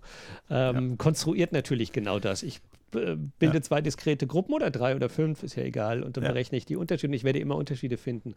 Ähm, ja. Und äh, ich glaube, äh, also das greift natürlich sehr tief, ja. Also ähm, äh, wir, wir, werden heute noch, noch häufiger über Konstruktionen und die Folgen davon sprechen. Und wir sehen es ja äh, tatsächlich ähm, äh, ja eben auch in der polarisierten Konstruktion äh, von, von West und Russland, äh, die wir gerade erleben und so weiter. Ähm, also, dass das einfach sehr tiefgehende ähm, äh, Dinge sind, die sich aber auch sehr schnell natürlich ändern können. Also, das ist ja auch wiederum der Vorteil von, von, von Konstrukt von Konstrukten, dass sie eben, wenn man, solange man ein Bewusstsein für die Konstruktivität der Dinge hat, ja, so wie wir in den Wissenschaften das immer haben sollten, dass wir eben immer nur mit Modellen zu tun haben oder Konzepten, Begriffen, mit denen wir uns die Wirklichkeit erschließen, dass die eben auch anders sein könnten, dass das nichts anderes sind als bestenfalls eben Werkzeuge, mit denen wir uns Wirklichkeit erschließen, mit denen wir mit Wirklichkeit umgehen können, äh, dass wir aber, wenn wir bessere haben, die dann auch wieder äh, gerne ablegen können oder dass wir eben auch unterschiedliche benutzen, die sich gegenseitig ergänzen. Ja? Also ich finde, Bewusstsein von Konstruktivität ist eigentlich das Wichtigste, weil sonst kommen die Dinge auf uns herab als selbstverständlich gegeben, äh, als immer schon so äh, gewesen, wie beispielsweise Geschlechterordnungen und sowas. Ähm, und äh, damit umzugehen ist viel schwerer als äh, Konstrukte zu haben. Absolut. Ich, ich würde äh, vorschlagen, dass wir ähm, jetzt auch zum nächsten Thema gehen. Ich wollte nur zum Schluss nochmals äh, auf äh, ganz kurz einen Aspekt eingehen äh, in diesem Guard-Text, äh, nämlich eben die Beobachtung natürlich, dass selbst Phänomene, die gesellschaftlich konstruiert sind, ähm, plötzlich eine ontische Qualität erhalten äh, können, also plötzlich tatsächlich eben wirklich erfahrbar werden. Ja? Wenn wir an sowas denken wie Nation oder eben Krieg das mhm. heißt, ähm, es kommen Leute um. Äh, das heißt, äh, man, man, sieht, wie mächtig eben Konstruktionen auch sind, die dann tatsächlich äh, zu Handlungen führen, ähm, die wirklich äh, erfahrbar sind. Ähm, aber Joachim, du hast äh, äh, machst ein Lob des Unreinen. Ah ja, also ich mache das nicht, sondern äh, das macht äh, die Autorin. Aber ich schließe mich dem wahrscheinlich an. Also, äh, es geht um Hass. Hass. Ähm, und in der Linguistik beschäftigen wir uns natürlich mit Hass in Form von Hassrede. Ähm, Definition beispielsweise nach Jörg Maybauer unter Hate Speech, ne, ich zitiere, äh, hier übersetzt mit Hassrede, wird im Allgemeinen der sprachliche Ausdruck von Hass gegen Personen oder Gruppen verstanden, insbesondere durch die Verwendung von Ausdrücken, die, die, die der Herabsetzung und Verunglimpfung von Bevölkerungsgruppen dienen. Okay, also sprachlicher Ausdruck von Hass gegen Personen und Gruppen, insbesondere durch Verwendung von Ausdrücken, die der Herabsetzung oder Verunglimpfung dieser Gruppen dienen. Mhm. So. Oder steht Bevölkerungsgruppen. Naja, okay. Ähm, äh, erscheint uns ganz plausibel, oder? Ähm, also es unterscheidet eben ja. natürlich ähm, äh, Hassrede von Beleidigung, die eben nicht notwendigerweise gruppenbezogen sein muss. Ähm, ich denke, es gibt noch spezifischere äh, Definitionen von Hassrede, die eben sagen, ja, diese ähm, ähm, Verunglimpfungen müssen eben als quasi natürliche äh, Eigenschaften äh, dieser Gruppe angesehen werden, also damit als unveränderbar. Ähm, und was die Linguistik dann macht, ist ja, dass sie sprachliche Formen identifiziert, in denen sich eben diese Form von Hass ausdrückt. Ja, beispielsweise eben gibt es dann Untersuchungen zu zur Lexik von Hassrede, wo man dann eben sagt, ja, es sind beispielsweise, ähm, äh, wir haben Komposita, wo ethnische Gruppen als Determinants äh, äh, auftreten, also als Erstglied in so einem zusammengesetzten Wort, Muselländer zum Beispiel, ja, oder Nazis sprechen von der Judenrepublik. Ähm, oder eben umgekehrt, dass äh, irgendwie diese Gruppen das Determinatum das Zweitglied sind und äh, der erste Teil des Wortes ist dann irgendwie dann ein pejorativer Ausdruck ähm, oder im Kontext ist, wird es dann eben ein ähm, pejorativer Ausdruck, beispielsweise, keine Ahnung, Kümmeltürke oder Kampflesbe oder sowas sind äh, solche Ausdrücke. Ähm, und ähm, äh, ja, das ist sozusagen der Umgang äh, von äh, der Linguistik ähm, mit dem Thema. Es gibt es natürlich, wie gesagt, auf vielen Ebenen. Ähm, nicht nur auf der Wortebene, sondern auch auf der Ebene des Arguments, äh, auf, äh, ja, also auf der Ebene der, der, der, des Satzes und so weiter. Also man, es gibt hier viele, äh, natürlich viele differenzierte Untersuchungen und äh, die sind auch sehr gut gemacht. Und äh, es wird jetzt natürlich Leute geben, die sagen, das ist ja auch der Kernbereich, äh, so arbeitet die Linguistik auch. Wir sind ja schließlich Sprachwissenschaftlerinnen und Sprachwissenschaftler äh, und den Rest machen dann die Soziologinnen und Politikwissenschaftler. Ich habe heute einen Text ausgesucht, der sich eben auch mit Hass beschäftigt. Ähm, und ich habe den mitgebracht, weil er sich eben, äh, äh, weil ich die Beschäftigung äh, mit diesem Text als sehr bereichernd für meine eigene Forschung zur Hassrede äh, empfunden habe und vor allem auch zu sich schließenden Weltbildern, also eben an den Grenzen. äh, und ich glaube, das kann man eben auch eben in diesen polarisierten Zeiten, in denen wir gerade leben, auch da ist dieser, ist das eben ganz interessant. Ähm, es handelt sich um den Essay gegen den Hass von Caroline Emke. Wir sind nur knapp sechs Jahre zu spät mit der Besprechung. Also der ist 2016 erschienen. äh, und Caroline Emke, oh, wer sie nicht kennt, ist äh, Publizistin und Philosophin und hat 2016 äh, eben den Friedenspreis des deutschen Buchhandels bekommen. Und im gleichen Jahr erschien eben auch das Buch gegen den Hass. Bevor wir uns aber jetzt mit dem Buch beschäftigen, ganz kurz vielleicht, ähm, können wir uns vielleicht kurz darüber verständigen, was Emotionen sind. Weil so im Alltag, was versteht man unter Emotionen? Hast, Wenn ich schreie. Hast du Gefühl? Ah, okay. Also etwas, ja, warum schreist du denn nur? Ja, weil ich, äh, weil ich mich so aufrege, dass ich äh, kein, äh, keinen äh, rationalen Zugriff äh, mehr habe auf ein Problem, sondern aus lauter Verzweiflung nur noch äh, schreien kann. Okay, gut, ja. Also irgendwie so der Gegenbegriff zu Rationalität, würdest du sagen, ist Gefühle. Ja, ja okay. Ja.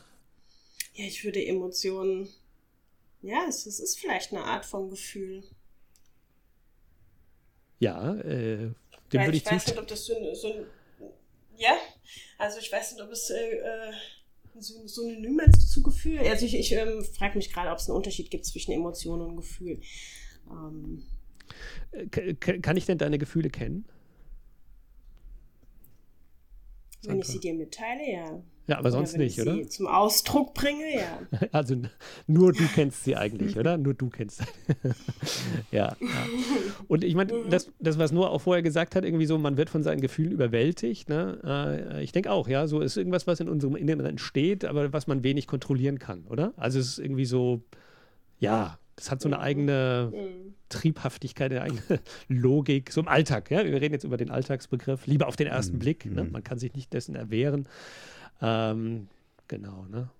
So, oder hat ja, Rationalität, genau, hatten wir als Gegenbegriff. Und auch äh, diese privilegierte Zugang, den man glaubt zu haben, ne? obwohl wie wir gerade besprochen haben, auch Gefühle sind natürlich etwas, äh, was ich nur in der Semantik, in der gesellschaftlich vorhandenen Semantik irgendwie versprachlichen kann und damit irgendwie dem, was ich in mir habe, Sinn zuschreibe im, mit, mit, mit gesellschaftlichen Ausdrücken, die dafür zur Verfügung stehen.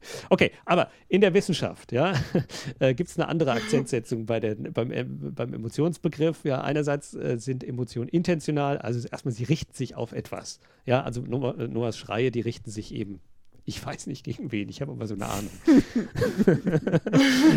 gegen meine Studenten und Studentinnen, denke ich. Okay, okay. ähm, okay, also äh, damit sind sie aber auch, und das ist interessant, eben auch Formen der Wahrnehmung. Also es ist nicht so, wie wir jetzt gerade gesagt haben, ja, das kommt von innen, das brodelt so raus. Nein, äh, sondern wir erfassen damit eben auch bestimmte Aspekte, die wir für bedeutsam in einer Situation oder an einer Person äh, haben. Etwas nervt uns beispielsweise, etwas ist langweilig, etwas regt uns auf, etwas äh, äh, entlockt uns Entzücken oder sowas ähnliches. Ja? Äh, aber damit haben sie nicht nur einen Weltbezug, sondern auch einen Selbstbezug, denn in diesen Emotionen erleben wir uns ja dann auch selbst, weil ich bin ja derjenige, der, wenn ich beispielsweise Neid empfinde, dann missgönne ich natürlich jemandem anderen was, aber ich merke auch selbst, dass ich unzufrieden und minderwertig bin. Ja? Also insofern äh, sind Emotionen tatsächlich eben nicht nur was Gefühliges, sondern eben auch etwas, das äh, gerichtet ist, das äh, eine gewisse kognitive Komponente hat. Ja, wir nehmen etwas wahr und wir nehmen etwas über uns selber wahr.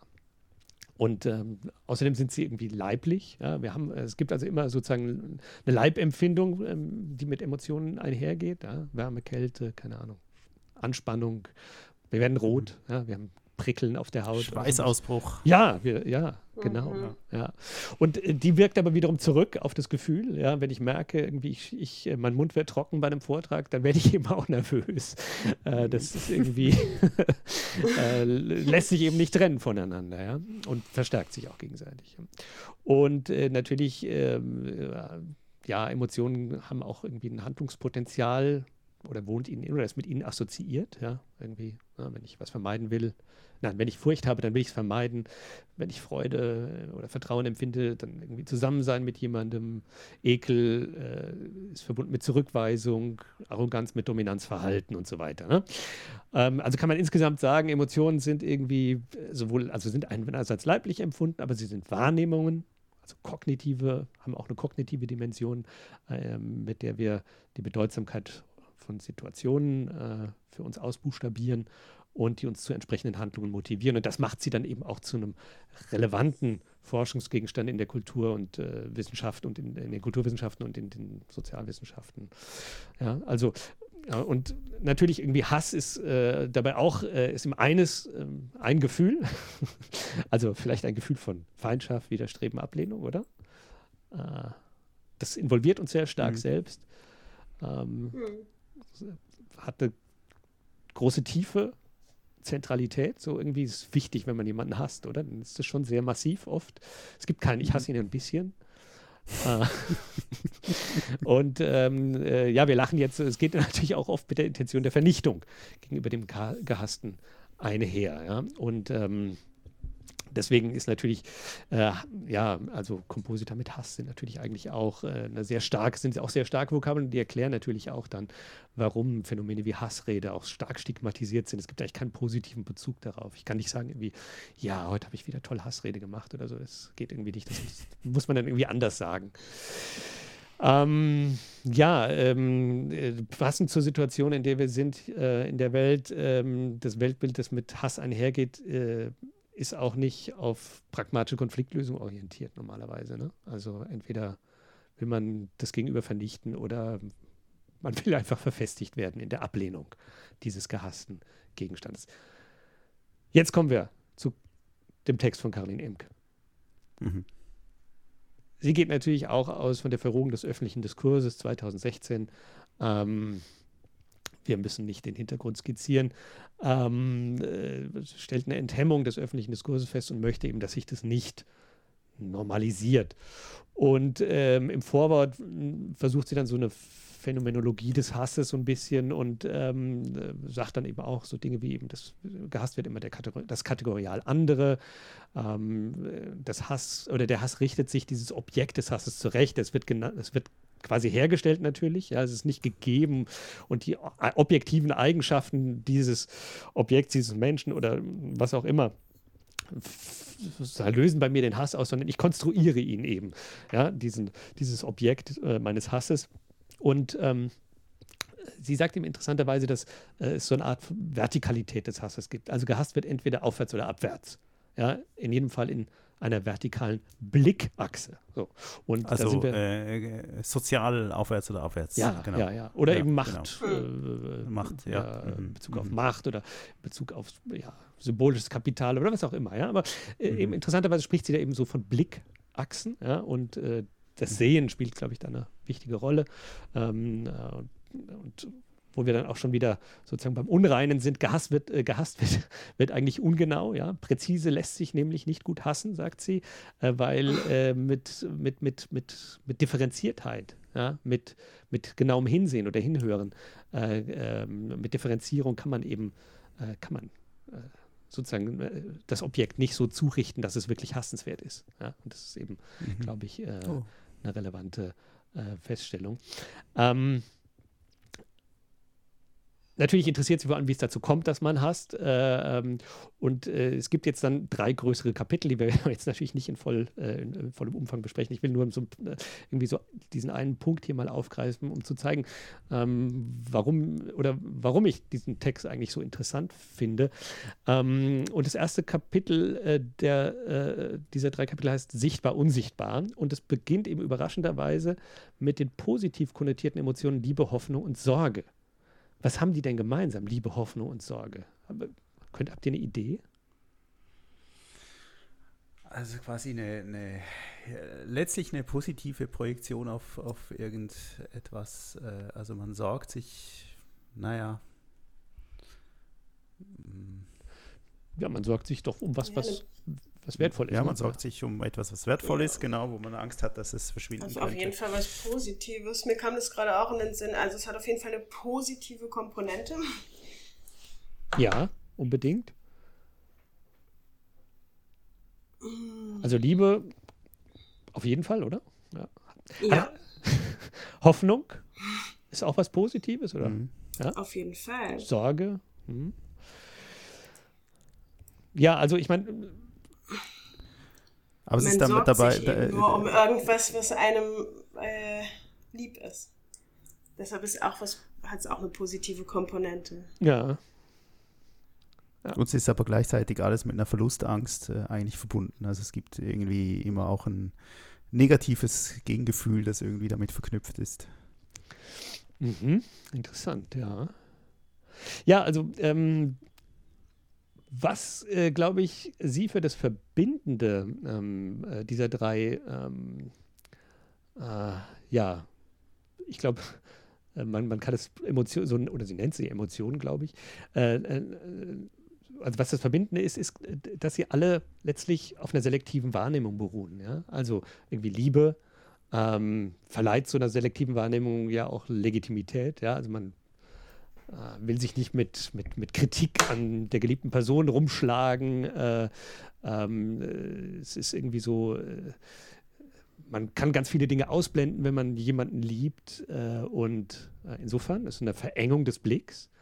Bei der Hoffnung wird all das ausgeblendet, was irgendwie so einer optimistischen Erwartung widerspricht. Ja? Also wenn ich Hoffnung habe, dass etwas Positives passiert oder dass etwas passiert, dann äh, blende ich eben all die Dinge aus, die dem entgegenstehen. Ähm, und bei der Sorge ist es so, dass sie ähm, ja alles ausblendet, was irgendwie diese ängstliche Vorahnung, die man hat, dass etwas passieren könnte, entkräften könnte. Ja, also so, äh, man, man, man fühlt sich quasi aufgehoben in der Sorge. Ähm, also sie, sie will bestimmte Dinge gar nicht wissen, was vielleicht gegen diese Sorge sprechen würde. Und ähm, interessanterweise weist sie eben darauf hin, dass, dass Sorge natürlich sowas ist wie Angst. Das ist irgendwie sowas geworden, äh, so eine eigene politische Kategorie geworden, die keine Rechtfertigung mehr bedarf. So, wir müssen die Sorgen und Ängste der Bürger ernst nehmen, beispielsweise, ja.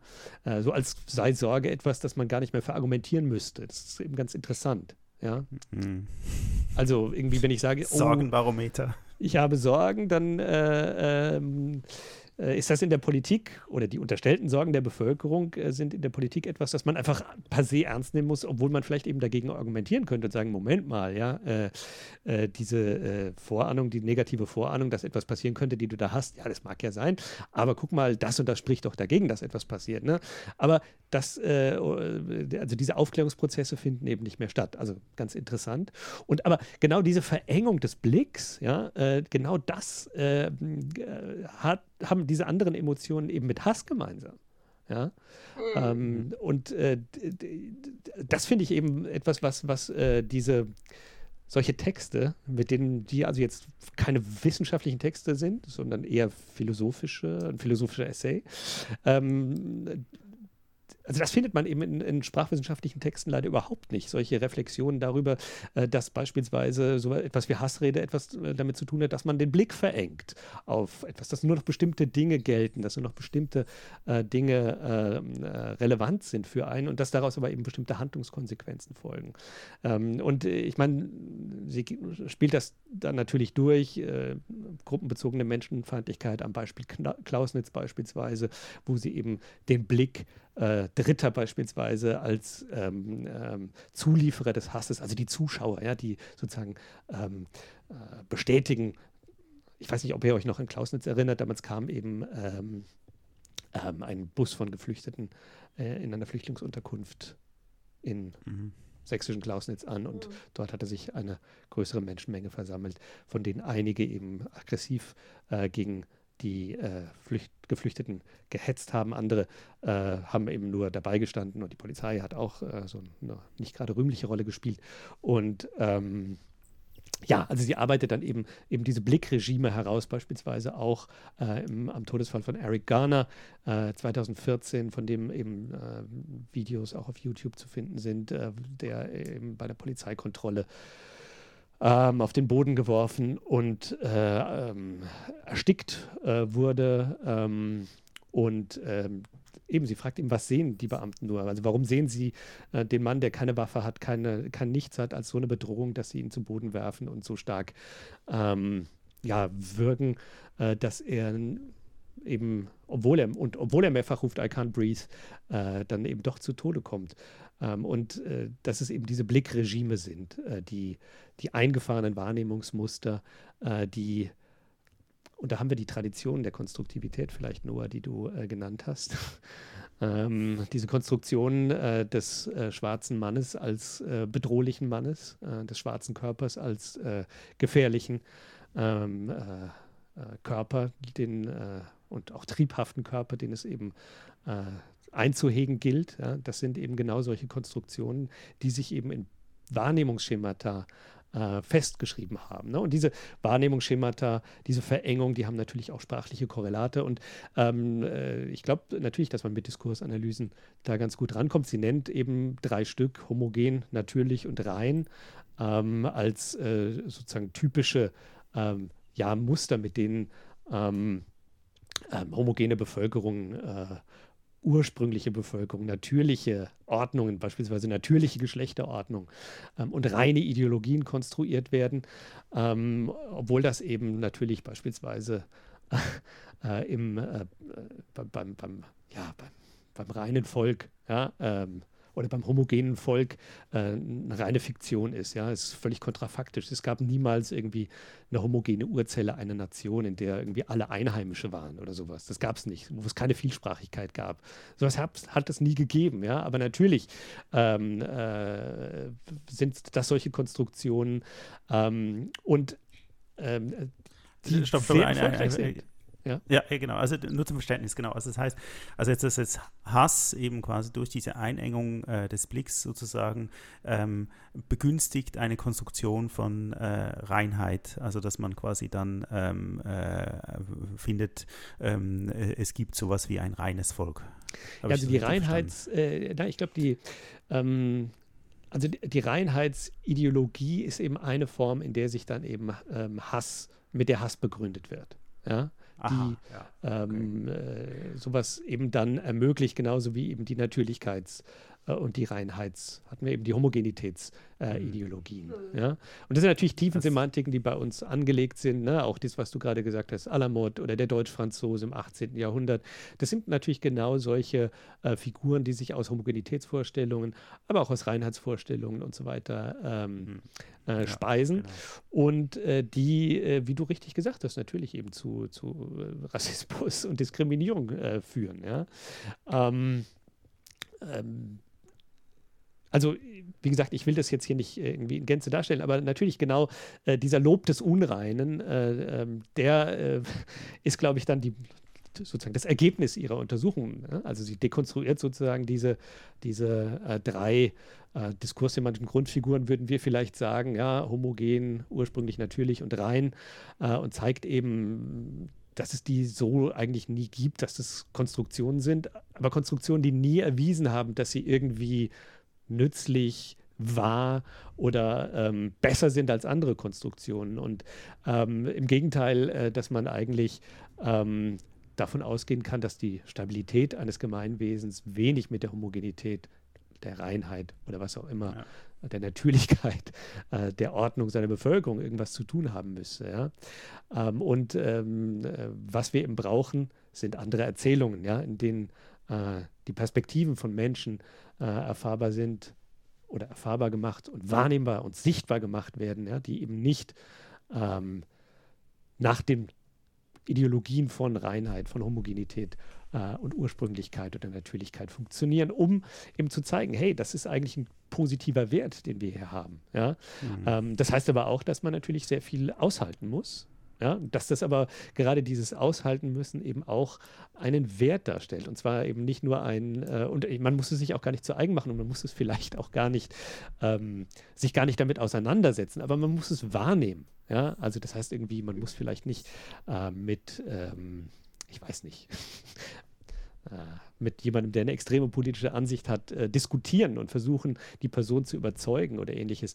Äh, es reicht, äh, diese Dinge wahrzunehmen und zu reflektieren, äh, aber eben als Teil, als Beitrag zu einer positiven ähm, Vielfalt in der Gesellschaft äh, zu begreifen. Ja, und äh, das finde ich insgesamt natürlich, also diese Überwindung dieser Horizonteinschränkung, das finde ich tatsächlich einen sehr spannende, spannenden Ansatz. Also sieht sie in der Dekonstruktion dieser Konzepte, wenn man ähm, dann zum Beispiel in eine Diskussion geht, auch als Lösungsansatz? Oder hat sie, ähm, hat sie das in dem Buch dekonstruiert, um zu erklären, in, um, in dem Essay, ähm, äh, ja, um, hm. um das irgendwie darzustellen? Oder ist das wirklich auch ein Lösungsansatz? Ähm? Ja, also absolut hast du völlig ja, recht. Dekonstruieren. Ja, also äh, sie spricht eben von der Praxis des Resignifizierens, ja, also das heißt Aneignung und Umdeutung von äh, stigmatisierenden Begriffen und Praktiken.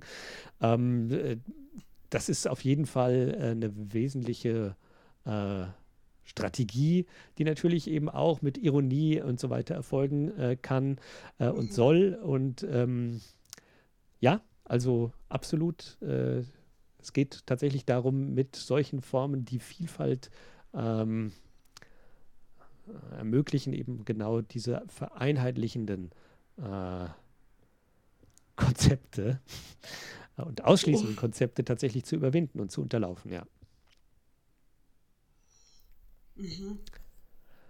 Also ich meine, wie gesagt, Wenn man das weiterdenkt, könnte man, könnte man diese ähm, Dekonstruktion der, der Konzepte, ähm, um in Diskussion zu gehen, um, um eventuell ähm, ja, Hass zu, ähm, zu mildern oder wie auch immer, könnten diese Dekonstruktionen nicht aber auch ein Argument sein, um neue Konstruktionen zu ermöglichen? Ja, auf jeden Fall. Ja, ja. ja. Ja, ne? Das könnte, könnte schon. Also ja. ich glaube, es geht generell. Also könnte wieder in so eine, in so eine Spirale gehen. Irgend, daran denke ich gerade. Nein, ich denke, es geht um das Schaffen eines Raumes, ja. Also in dem eben die oh. Dinge nicht rein sind. Und also es geht tatsächlich um die Ermöglichungsbedingungen äh, für äh, Wildwuchs sozusagen, ja. Und ja, äh, genau ja. das muss natürlich äh, eine, eine freie Gesellschaft ermöglichen. Und ähm, ja, wenn wir die, die Reden von, von Putin uns anschauen, dann finden wir natürlich sehr viel über Homogenität, äh, über, über Ursprünglichkeit und über mhm. Natürlichkeit, äh, über natürliche Geschlechterordnungen und dem, was dem vermeintlich widerspricht, etc. Ähm, und ähm, das ist, glaube ich, kein Modell, das äh, für unsere Vorstellungen irgendwie wünschenswert ist. Ja. Also ich meine, äh, rückblickend äh, ist es ja eigentlich beruhigend, was zum Beispiel während der Pandemie passiert ist, ähm, dass ähm, ja extrem gestritten worden ist. Also quasi auch wiederum nach dem ersten Schock, äh, wo, man irgendwie äh, gleicher Meinung war, aber dann ist ja der Streit eigentlich ziemlich schnell losgegangen. Und äh, ich meine, die, die am lautesten geschrien haben, wir würden in einer Diktatur, Gesundheitsdiktatur leben, äh, sind eigentlich der beste Beweis dafür, dass das ja nicht ist, weil eben genau dieser Streit äh, geführt werden konnte und diese Debatte mhm. geführt werden konnte, die mhm. ja eben äh, unrein und eben nicht, nicht homogen ist. Ja. Ähm, äh, zumindest äh, in diesem, diesem Aspekt, was, was äh, jetzt irgendwie Maßnahmen betrifft äh, gegen das Virus. Äh, bei allen anderen Aspekten natürlich schon. Ja, also wie gesagt, mir kam es vor allem darauf an, ähm, zu zeigen, dass der Blick über den egoistischen Tellerrand hinaus mitunter eben auch produktiv ist und vielleicht eben auch die, die Forschungsfrage verschieben kann von welche sprachlichen Mittel werden eigentlich gebraucht hin zu, ähm, ja, wie entstehen eigentlich äh, Verengungen von Weltbildern? Ähm, also weniger um eine Einlösung von einer Definition von Hassrede als vielmehr äh, zu der Frage, was trägt eigentlich Sprache dazu bei, äh, dass solche Kategorien ähm, entstehen, dass sie wirksam werden ähm, und welche äh, Formen oder welche Ansatzpunkte zu einer ja, äh, Umdeutung, zu einer äh, Resignifizierung gibt es eigentlich und welche sind erfolgreich beispielsweise. Also ähm, sowas finde ich, kann man aus solchen Texten, glaube ich, ganz gut mitnehmen und es ist natürlich immer ein Plädoyer, äh, mehr zu lesen als Linguistik, äh, obwohl das natürlich auch immer großartig ist. Wir haben aber noch einen Text ähm, von Sandra und da geht es ja auch um Wahrnehmung, oder? Also insofern passt das äh, ja äh, sehr gut äh, dazu. Und es geht auch um, äh, glaube ich, ähm, oben und unten. Ja, genau. Ich habe äh, einen Aufsatz mitgebracht von ähm, Alfred Lamedi und Gerhard Riener zur Perzeption und Reaktion. Um, das ist eine empirische Studie und ähm, da möchte ich jetzt auch gar nicht so viel vorwegnehmen, sondern ähm, mit euch ein kleines Experiment machen. Ähm, oh, jetzt wird wieder gefährlich. Ja. Jetzt können wir uns blamieren. Also stellt euch vor, stellt euch vor, ihr müsst einen Test machen. Sowas wie ein Intelligenztest mit ja, Matheaufgaben, Addition, ähm, aber auch sowas wie, wie Logikaufgaben. Also ich mache das jetzt nicht mit euch, das würde hier den Rahmen sprengen, danke, aber danke. euch das einfach vor. danke. Genau, also Logikaufnahmen würden sowas wie Ver Verwandtschaftsbeziehungen betreffen, auch Oh, Aufgaben bin ich ganz schlecht. Dass man ähm, aus verschiedenen Wörtern eben Sätze bilden muss. Da seid ihr bestimmt beide total gut. Ähm, genau, und für jede Aufgabe würdet ihr jetzt ähm, einen Punkt bekommen, ja? Also ähm, einen Punkt und dieser Punkt würde, würde euch als Gehalt in Euro bezahlt werden. Also ihr könnt für Ah, okay. Jede. Aufgabe einen, einen Euro bekommen. Geht auch Yen, aber Und nicht nur ein insgesamt- Yen, bitte 100 Yen, bitte.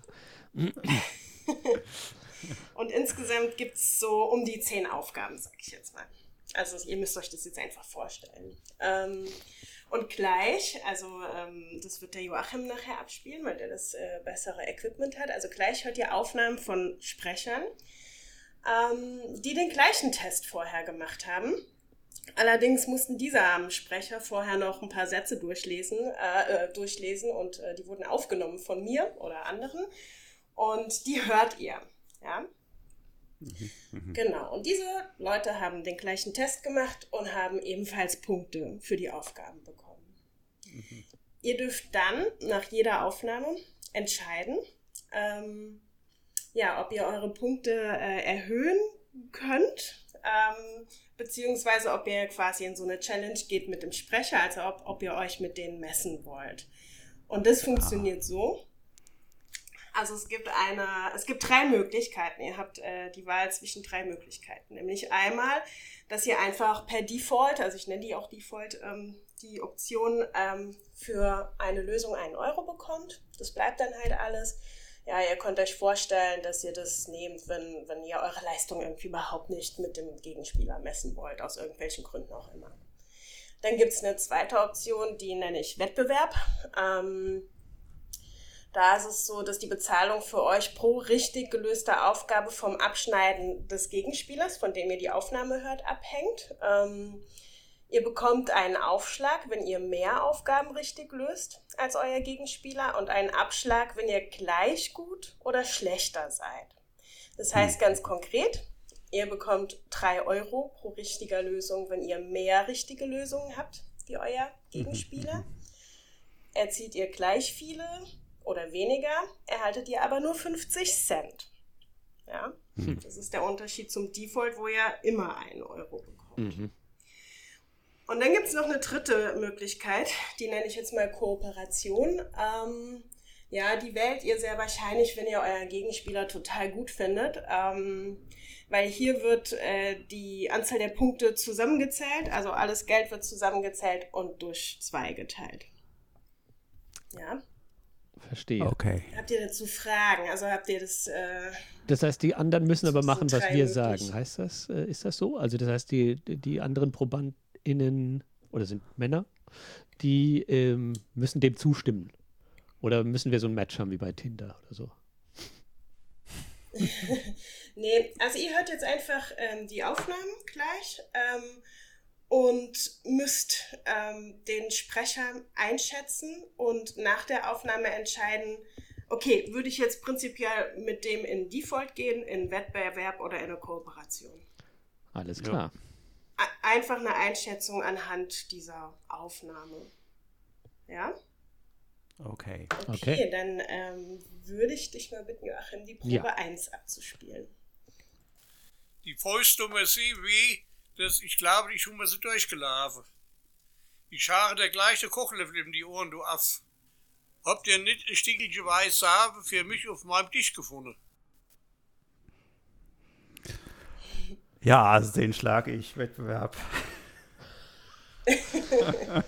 Okay. Ja, Also ich notiere mir das hier ein bisschen mit, dann können wir gleich nachher nochmal drüber sprechen. ja, ma, da mache ich, da mache ich, wenn der Noah so, äh, so selbstbewusster ist, dann bin ich das auch. Ja, ja, da ziehe ich mit. Ja. Gut. Wettbewerb. Ja. Okay. Dann Probe Nummer zwei. Die Füße tun mir arg weh. Ich glaube, ich habe sie durchgelaufen. Ich hau dir gleich den Kochlöffel über die Ohren, du Affe. Habt ihr kein Stück weiße Seife auf meinem Tisch gefunden? Oh, das ist so, das ist so, so ein Ingenieur, der, der ist sicher, ja, ne? oh Mann, ja, der ist, ja, ja, der ist gut, scheiße, mach Kooperation. ja, also ich, ich bin da eher unentschieden, ich würde eher Default sagen. Schwer einzuschätzen, ich denke auch, es ist so ein sehr genauer Mensch, ja, der äh, ja, ja. ja, mehr so aus dem technischen Bereich kommt. Ja, hey, bin, genau. ich bin. Default, ich mache Default. Bisschen langweilig, aber, aber halt schon Gut in Mathe. Wir würden das natürlich niemals sagen, wenn wir nicht in diesem Experiment wären. Müssen wir vielleicht noch dazu sagen. Gut, nächste Probe natürlich. oder was? Ja. Das ist Probe 3. Ja. Die Füße tun mir wahnsinnig weh. Ich glaube, ich habe sie durchgelaufen. Ich schlage dich gleich mit dem Kochlöffel, du Affe habt ihr kein Stück weiße Seife auf dem Tisch gefunden. Uh, ganz uh. schwer. Also äh, ich wähle hier Wettbewerb, weil ja, das erinnert mich, äh, also geht ins Richtung Alemannische und da ich mit Noah in ständigem Wettbewerb liege, will ich hier auch natürlich die Konkurrenz suchen, ja. Die Ford. Ich wähle die Ford. Ich ist neutral. also Noah geht in den Default und Joachim war. Wettbewerb natürlich, ja. Wettbewerb. Ich... Gut, Probe 4. Mhm. Vier stand mir narrisch weh. Ich glaube, ich hab's durchgelaufen. Ich schlag da gleich einen Kochlöffel um die Waschel auf. Habt ihr nicht ein Stückel weißes Hafer auf meinem Tisch gefunden? Für mich. Ja, also nö, nee, Wettbewerb. Also den schlage ich. ja. Ja, ich glaube ich auch. Ja. Ja. Ich glaube ich auch. Ja. Dann versuchen wir es mit Probe 5. Es fühlst immer saumäßig weh und ich glaube, ich habe sie durchgelaufen.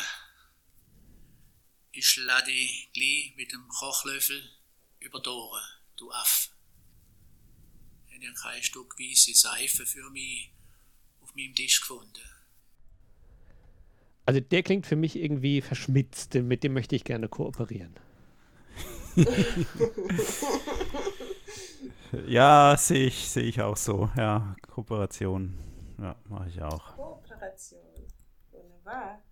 So, da kommt die letzte Probe. Die Füße tun mir arg weh. Ich glaube, ich habe sie mir durchgelaufen. Ich schlage dir gleich den Kochlöffel um die Ohren, du Affe. Haben Sie nicht ein Stückchen weiße Seife auf meinem Tisch gefunden? Das erinnert mich fatal an hessisches, hessisches Bürgertum. also, das ist natürlich ein ganz sympathischer für mich. mit dem drehe ich natürlich in keinen Wettbewerb sondern mit dem kooperiere ich. nee, nee, rollendes R, rollendes R, das ist äh, also ne, der ähm, Wettbewerb. mein hessischer Bruder. Ja, wunderbar. Vielen Dank. Also ihr habt schon gemerkt, worum es geht. Echt? es geht ums um, Geld, oder? ums Geld, immer wie immer, genau. ja, es geht um den Einfluss regionaler Akzente auf das Handeln ähm, hier äh, natürlich irgendwie auf das Handeln im Experiment und ähm, auf die Einschätzung der Kompetenz ähm, der jeweils anderen. Ich würde es gerade auch noch ein bisschen für euch auflösen. Also es waren jetzt ähm, ähm, ja, die Aufnahmen ähm, waren aus dem Hessischen, die habe ich extra rausgesucht, weil ich ja weiß, dass Joachim aus dem Hessischen Dankeschön, kommt. ich ähm, weiß, das ist sehr nett. aus dem Alemannischen, ähm, weil Noah ja aus dem Alemannischen kommt und ähm, aus dem Bayerischen. Das war ist quasi der Outgroup, die Outgroup-Varietät. Ähm, ja, und ihr habt es, wenn ich so richtig sehe, ähm, schon so gemacht, dass ihr die, dass ihr gerne in Kooperation gegangen seid, wenn ihr die ähm, eigenen Dialekte, in denen ihr beheimatet seid, ähm, gehört habt und eher in den Web Wettbewerb gegangen seid bei der ähm, Outgroup-Varietät. Mhm. Mhm. Ja. Ähm, ja. Genau. Und Warum haben wir das gemacht? geht es in dem Experiment. Ah. Weil ihr euch toll findet. Ach, so einfach ist das.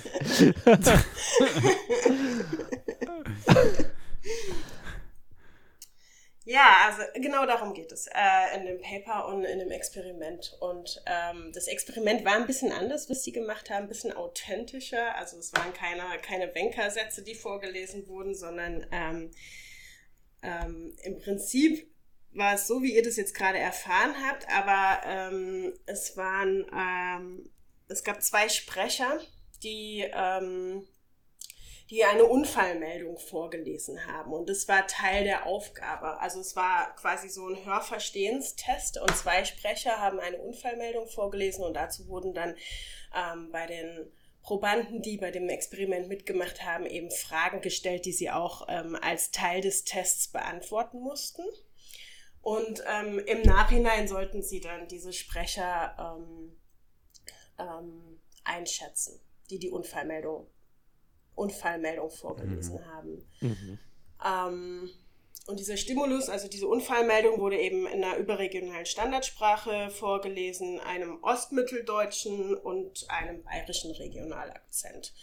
Ähm, die Studie wurde ähm, also die Probanden selbst, die mitgemacht haben, die kamen aus Thüringen, so dass der ostmitteldeutsche Akzent der In-Group-Akzent war und das bayerische der Out-Group-Akzent. Oh ja. Genau. Ja. Also so viel irgendwie ganz grob zum Setting. Ansonsten war das ganz ähnlich. Ähm, die, die Beiträge waren ein bisschen anders. Also die, äh, das Gehalt, was man bekommen hat, ähm, war leicht anders als das, das was ihr jetzt äh, mitgemacht habt. Ähm, Genau. Die Sprachinformanten, also die, die die Unfallmeldung vorgelesen haben, es waren zwei männliche Sprecher ähm, von der Uni Marburg, die da extra ausgesucht wurden. Ähm, einer stammte eben aus Thüringen und der andere aus Bayern und äh, die waren eben, also konnten eben den Regionalakzent ähm, sprechen, aber auch die Standardsprache. Genau. Ja, und ähm,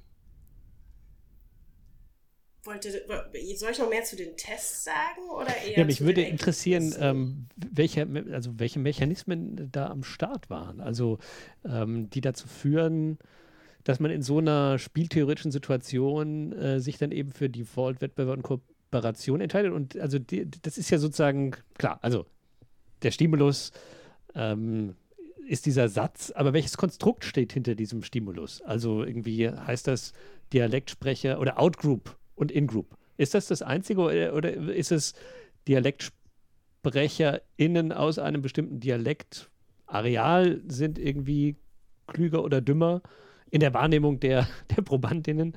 ähm, oder also welche Konstrukte stecken hinter diesem äh, Stimuli, hinter diesen Stimuli oder hinter In-Group, Out-Group? Also es ging um den Fall wirklich nur um die beiden Varietäten, deshalb konnte man keine, keinen Vergleich jetzt zu anderen Varietäten machen. Also da müsste man, glaube ich, ähm, die Studie erweitern. Und ähm, ja, es steckt letztendlich schon das Konzept In-Group, In-Group Out-Group dahinter. Ähm, einerseits, aber auch, also was eben auch eine Forschungsfrage ähm, ähm ist und war, ähm, ob die Bewertung von, von Dialekten im Allgemeinen ähm, zu bestimmten Handlungsweisen, also hier zur Kompetenzabsprechung äh, oder Erhöhung der Kompetenz ähm, führt. Und ähm, dazu haben die eben äh, nach dem Experiment einen Fragebogen auch ausfüllen lassen, ähm, indem sie eben ähm, Dialekte, Varietäten bewerten sollten. Und ähm, dabei war es so, dass das Thüringische sehr gut abgeschnitten hat, das Bayerische sehr schlecht, sage ich jetzt mal eher verkürzt dargestellt. Ähm, ja, ähm, was natürlich irgendwie auch diesen In-Group-Effekt ähm, bestätigt. Ähm, was die Autoren dann aber auch gemacht haben, ist, ähm, dass sie die Probanden in zwei Gruppen geteilt haben, nämlich ähm, einmal die, ähm, die Achso, dazu muss ich noch sagen, dass, äh, dass noch eine weitere Frage gestellt wurde, nämlich ähm, ob die Sprechweise ihres Spielpartners sympathisch war. Ja?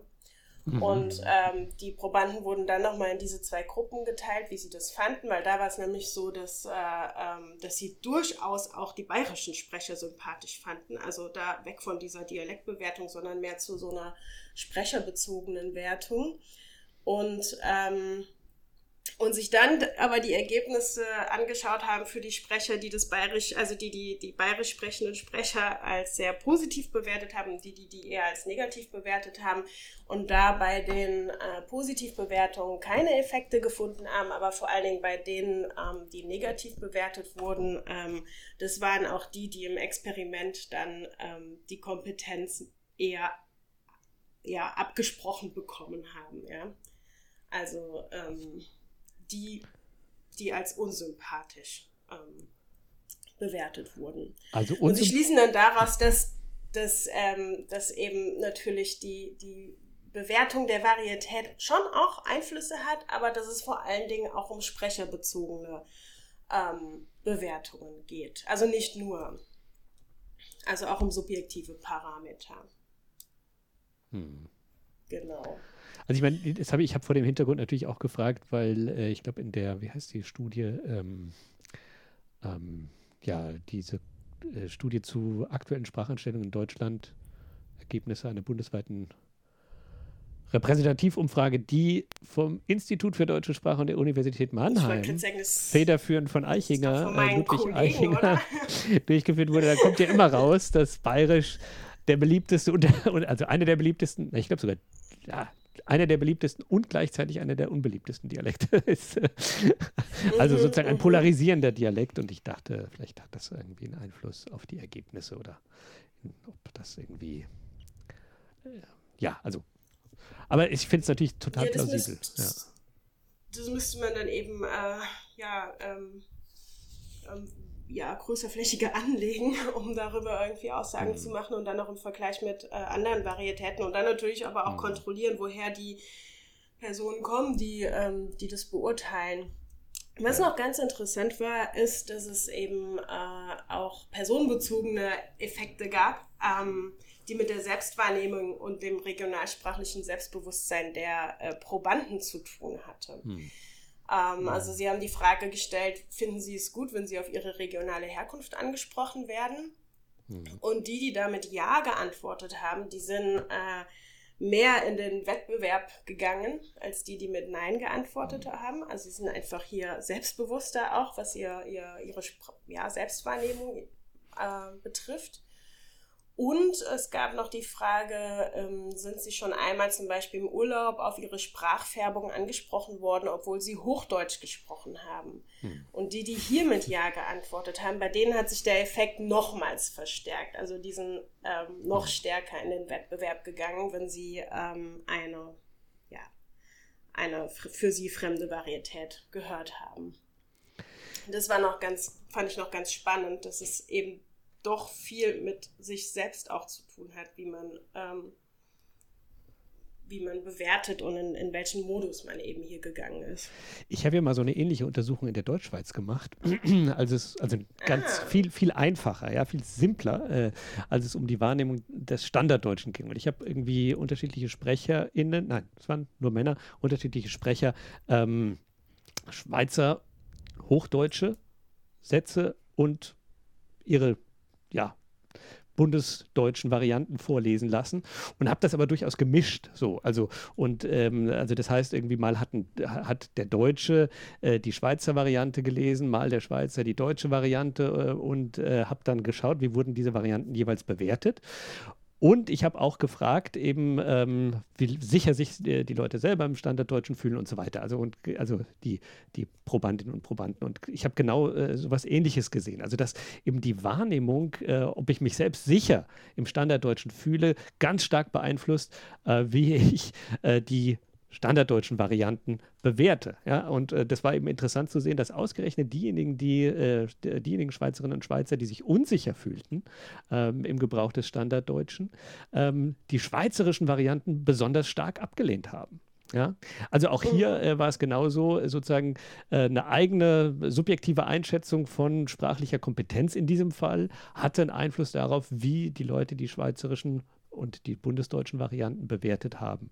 Und ich glaube, das ist irgendwie was, was in der Sprachwissenschaft, glaube ich, generell total wichtig ist und was es eben auch, was, was unsere Wissenschaft eben auch unterscheidet von den Naturwissenschaften. Ja? Ähm, wir bei uns, unsere Daten sind immer interpretierte Daten. Ja? Also wir haben es immer mit Wahrnehmungen zu tun, mit Interpretationen von Leuten. Ja? Und äh, in den Naturwissenschaften, die haben halt messbare Phänomene. Wir haben auch messbare Phänomene, aber diese Phänomene sind eben nicht nur messbar, sondern sie werden eben immer auch gleichzeitig interpretiert von, von vielen Seiten noch dazu. Äh, es gibt nicht nur eine Interpretation. Und äh, deswegen finde ich die Studie natürlich auch total wichtig und total ein sehr gutes Beispiel dafür, ähm, äh, wie unsere Wissenschaft funktioniert. Nämlich, dass es nicht nur äh, um Messen geht, sondern eben darum festzustellen, wie verstehen eigentlich die Menschen das, was wir da beobachten können äh, und was wir auch natürlich messen können. Ähm, aber dabei kann man eben nicht stehen bleiben, sondern genau die Deutungen, die Sinnzuschreibungen äh, sind es, die irgendwie auf die es dann ankommt und die kann man eben leider nicht so einfach irgendwie messen. Ja. Also eben mit solchen mhm. Experimenten, aber dann wird es halt auch gleich sehr kompliziert, ne? Ja, auf jeden Fall, das stimmt. Ja, das ist auch interessant. Also äh, mein äh, semiotisch sagt man irgendwie immer, okay, ähm, äh, eine bestimmte Varietät ist ein Index äh, äh, für etwas.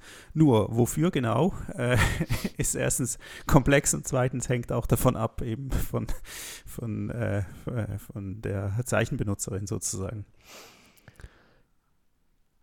Ja, und dann ja, äh, haben wir noch diese Kontamination von Einstellungen zu Dialekt und Einstellungen zu SprecherInnen.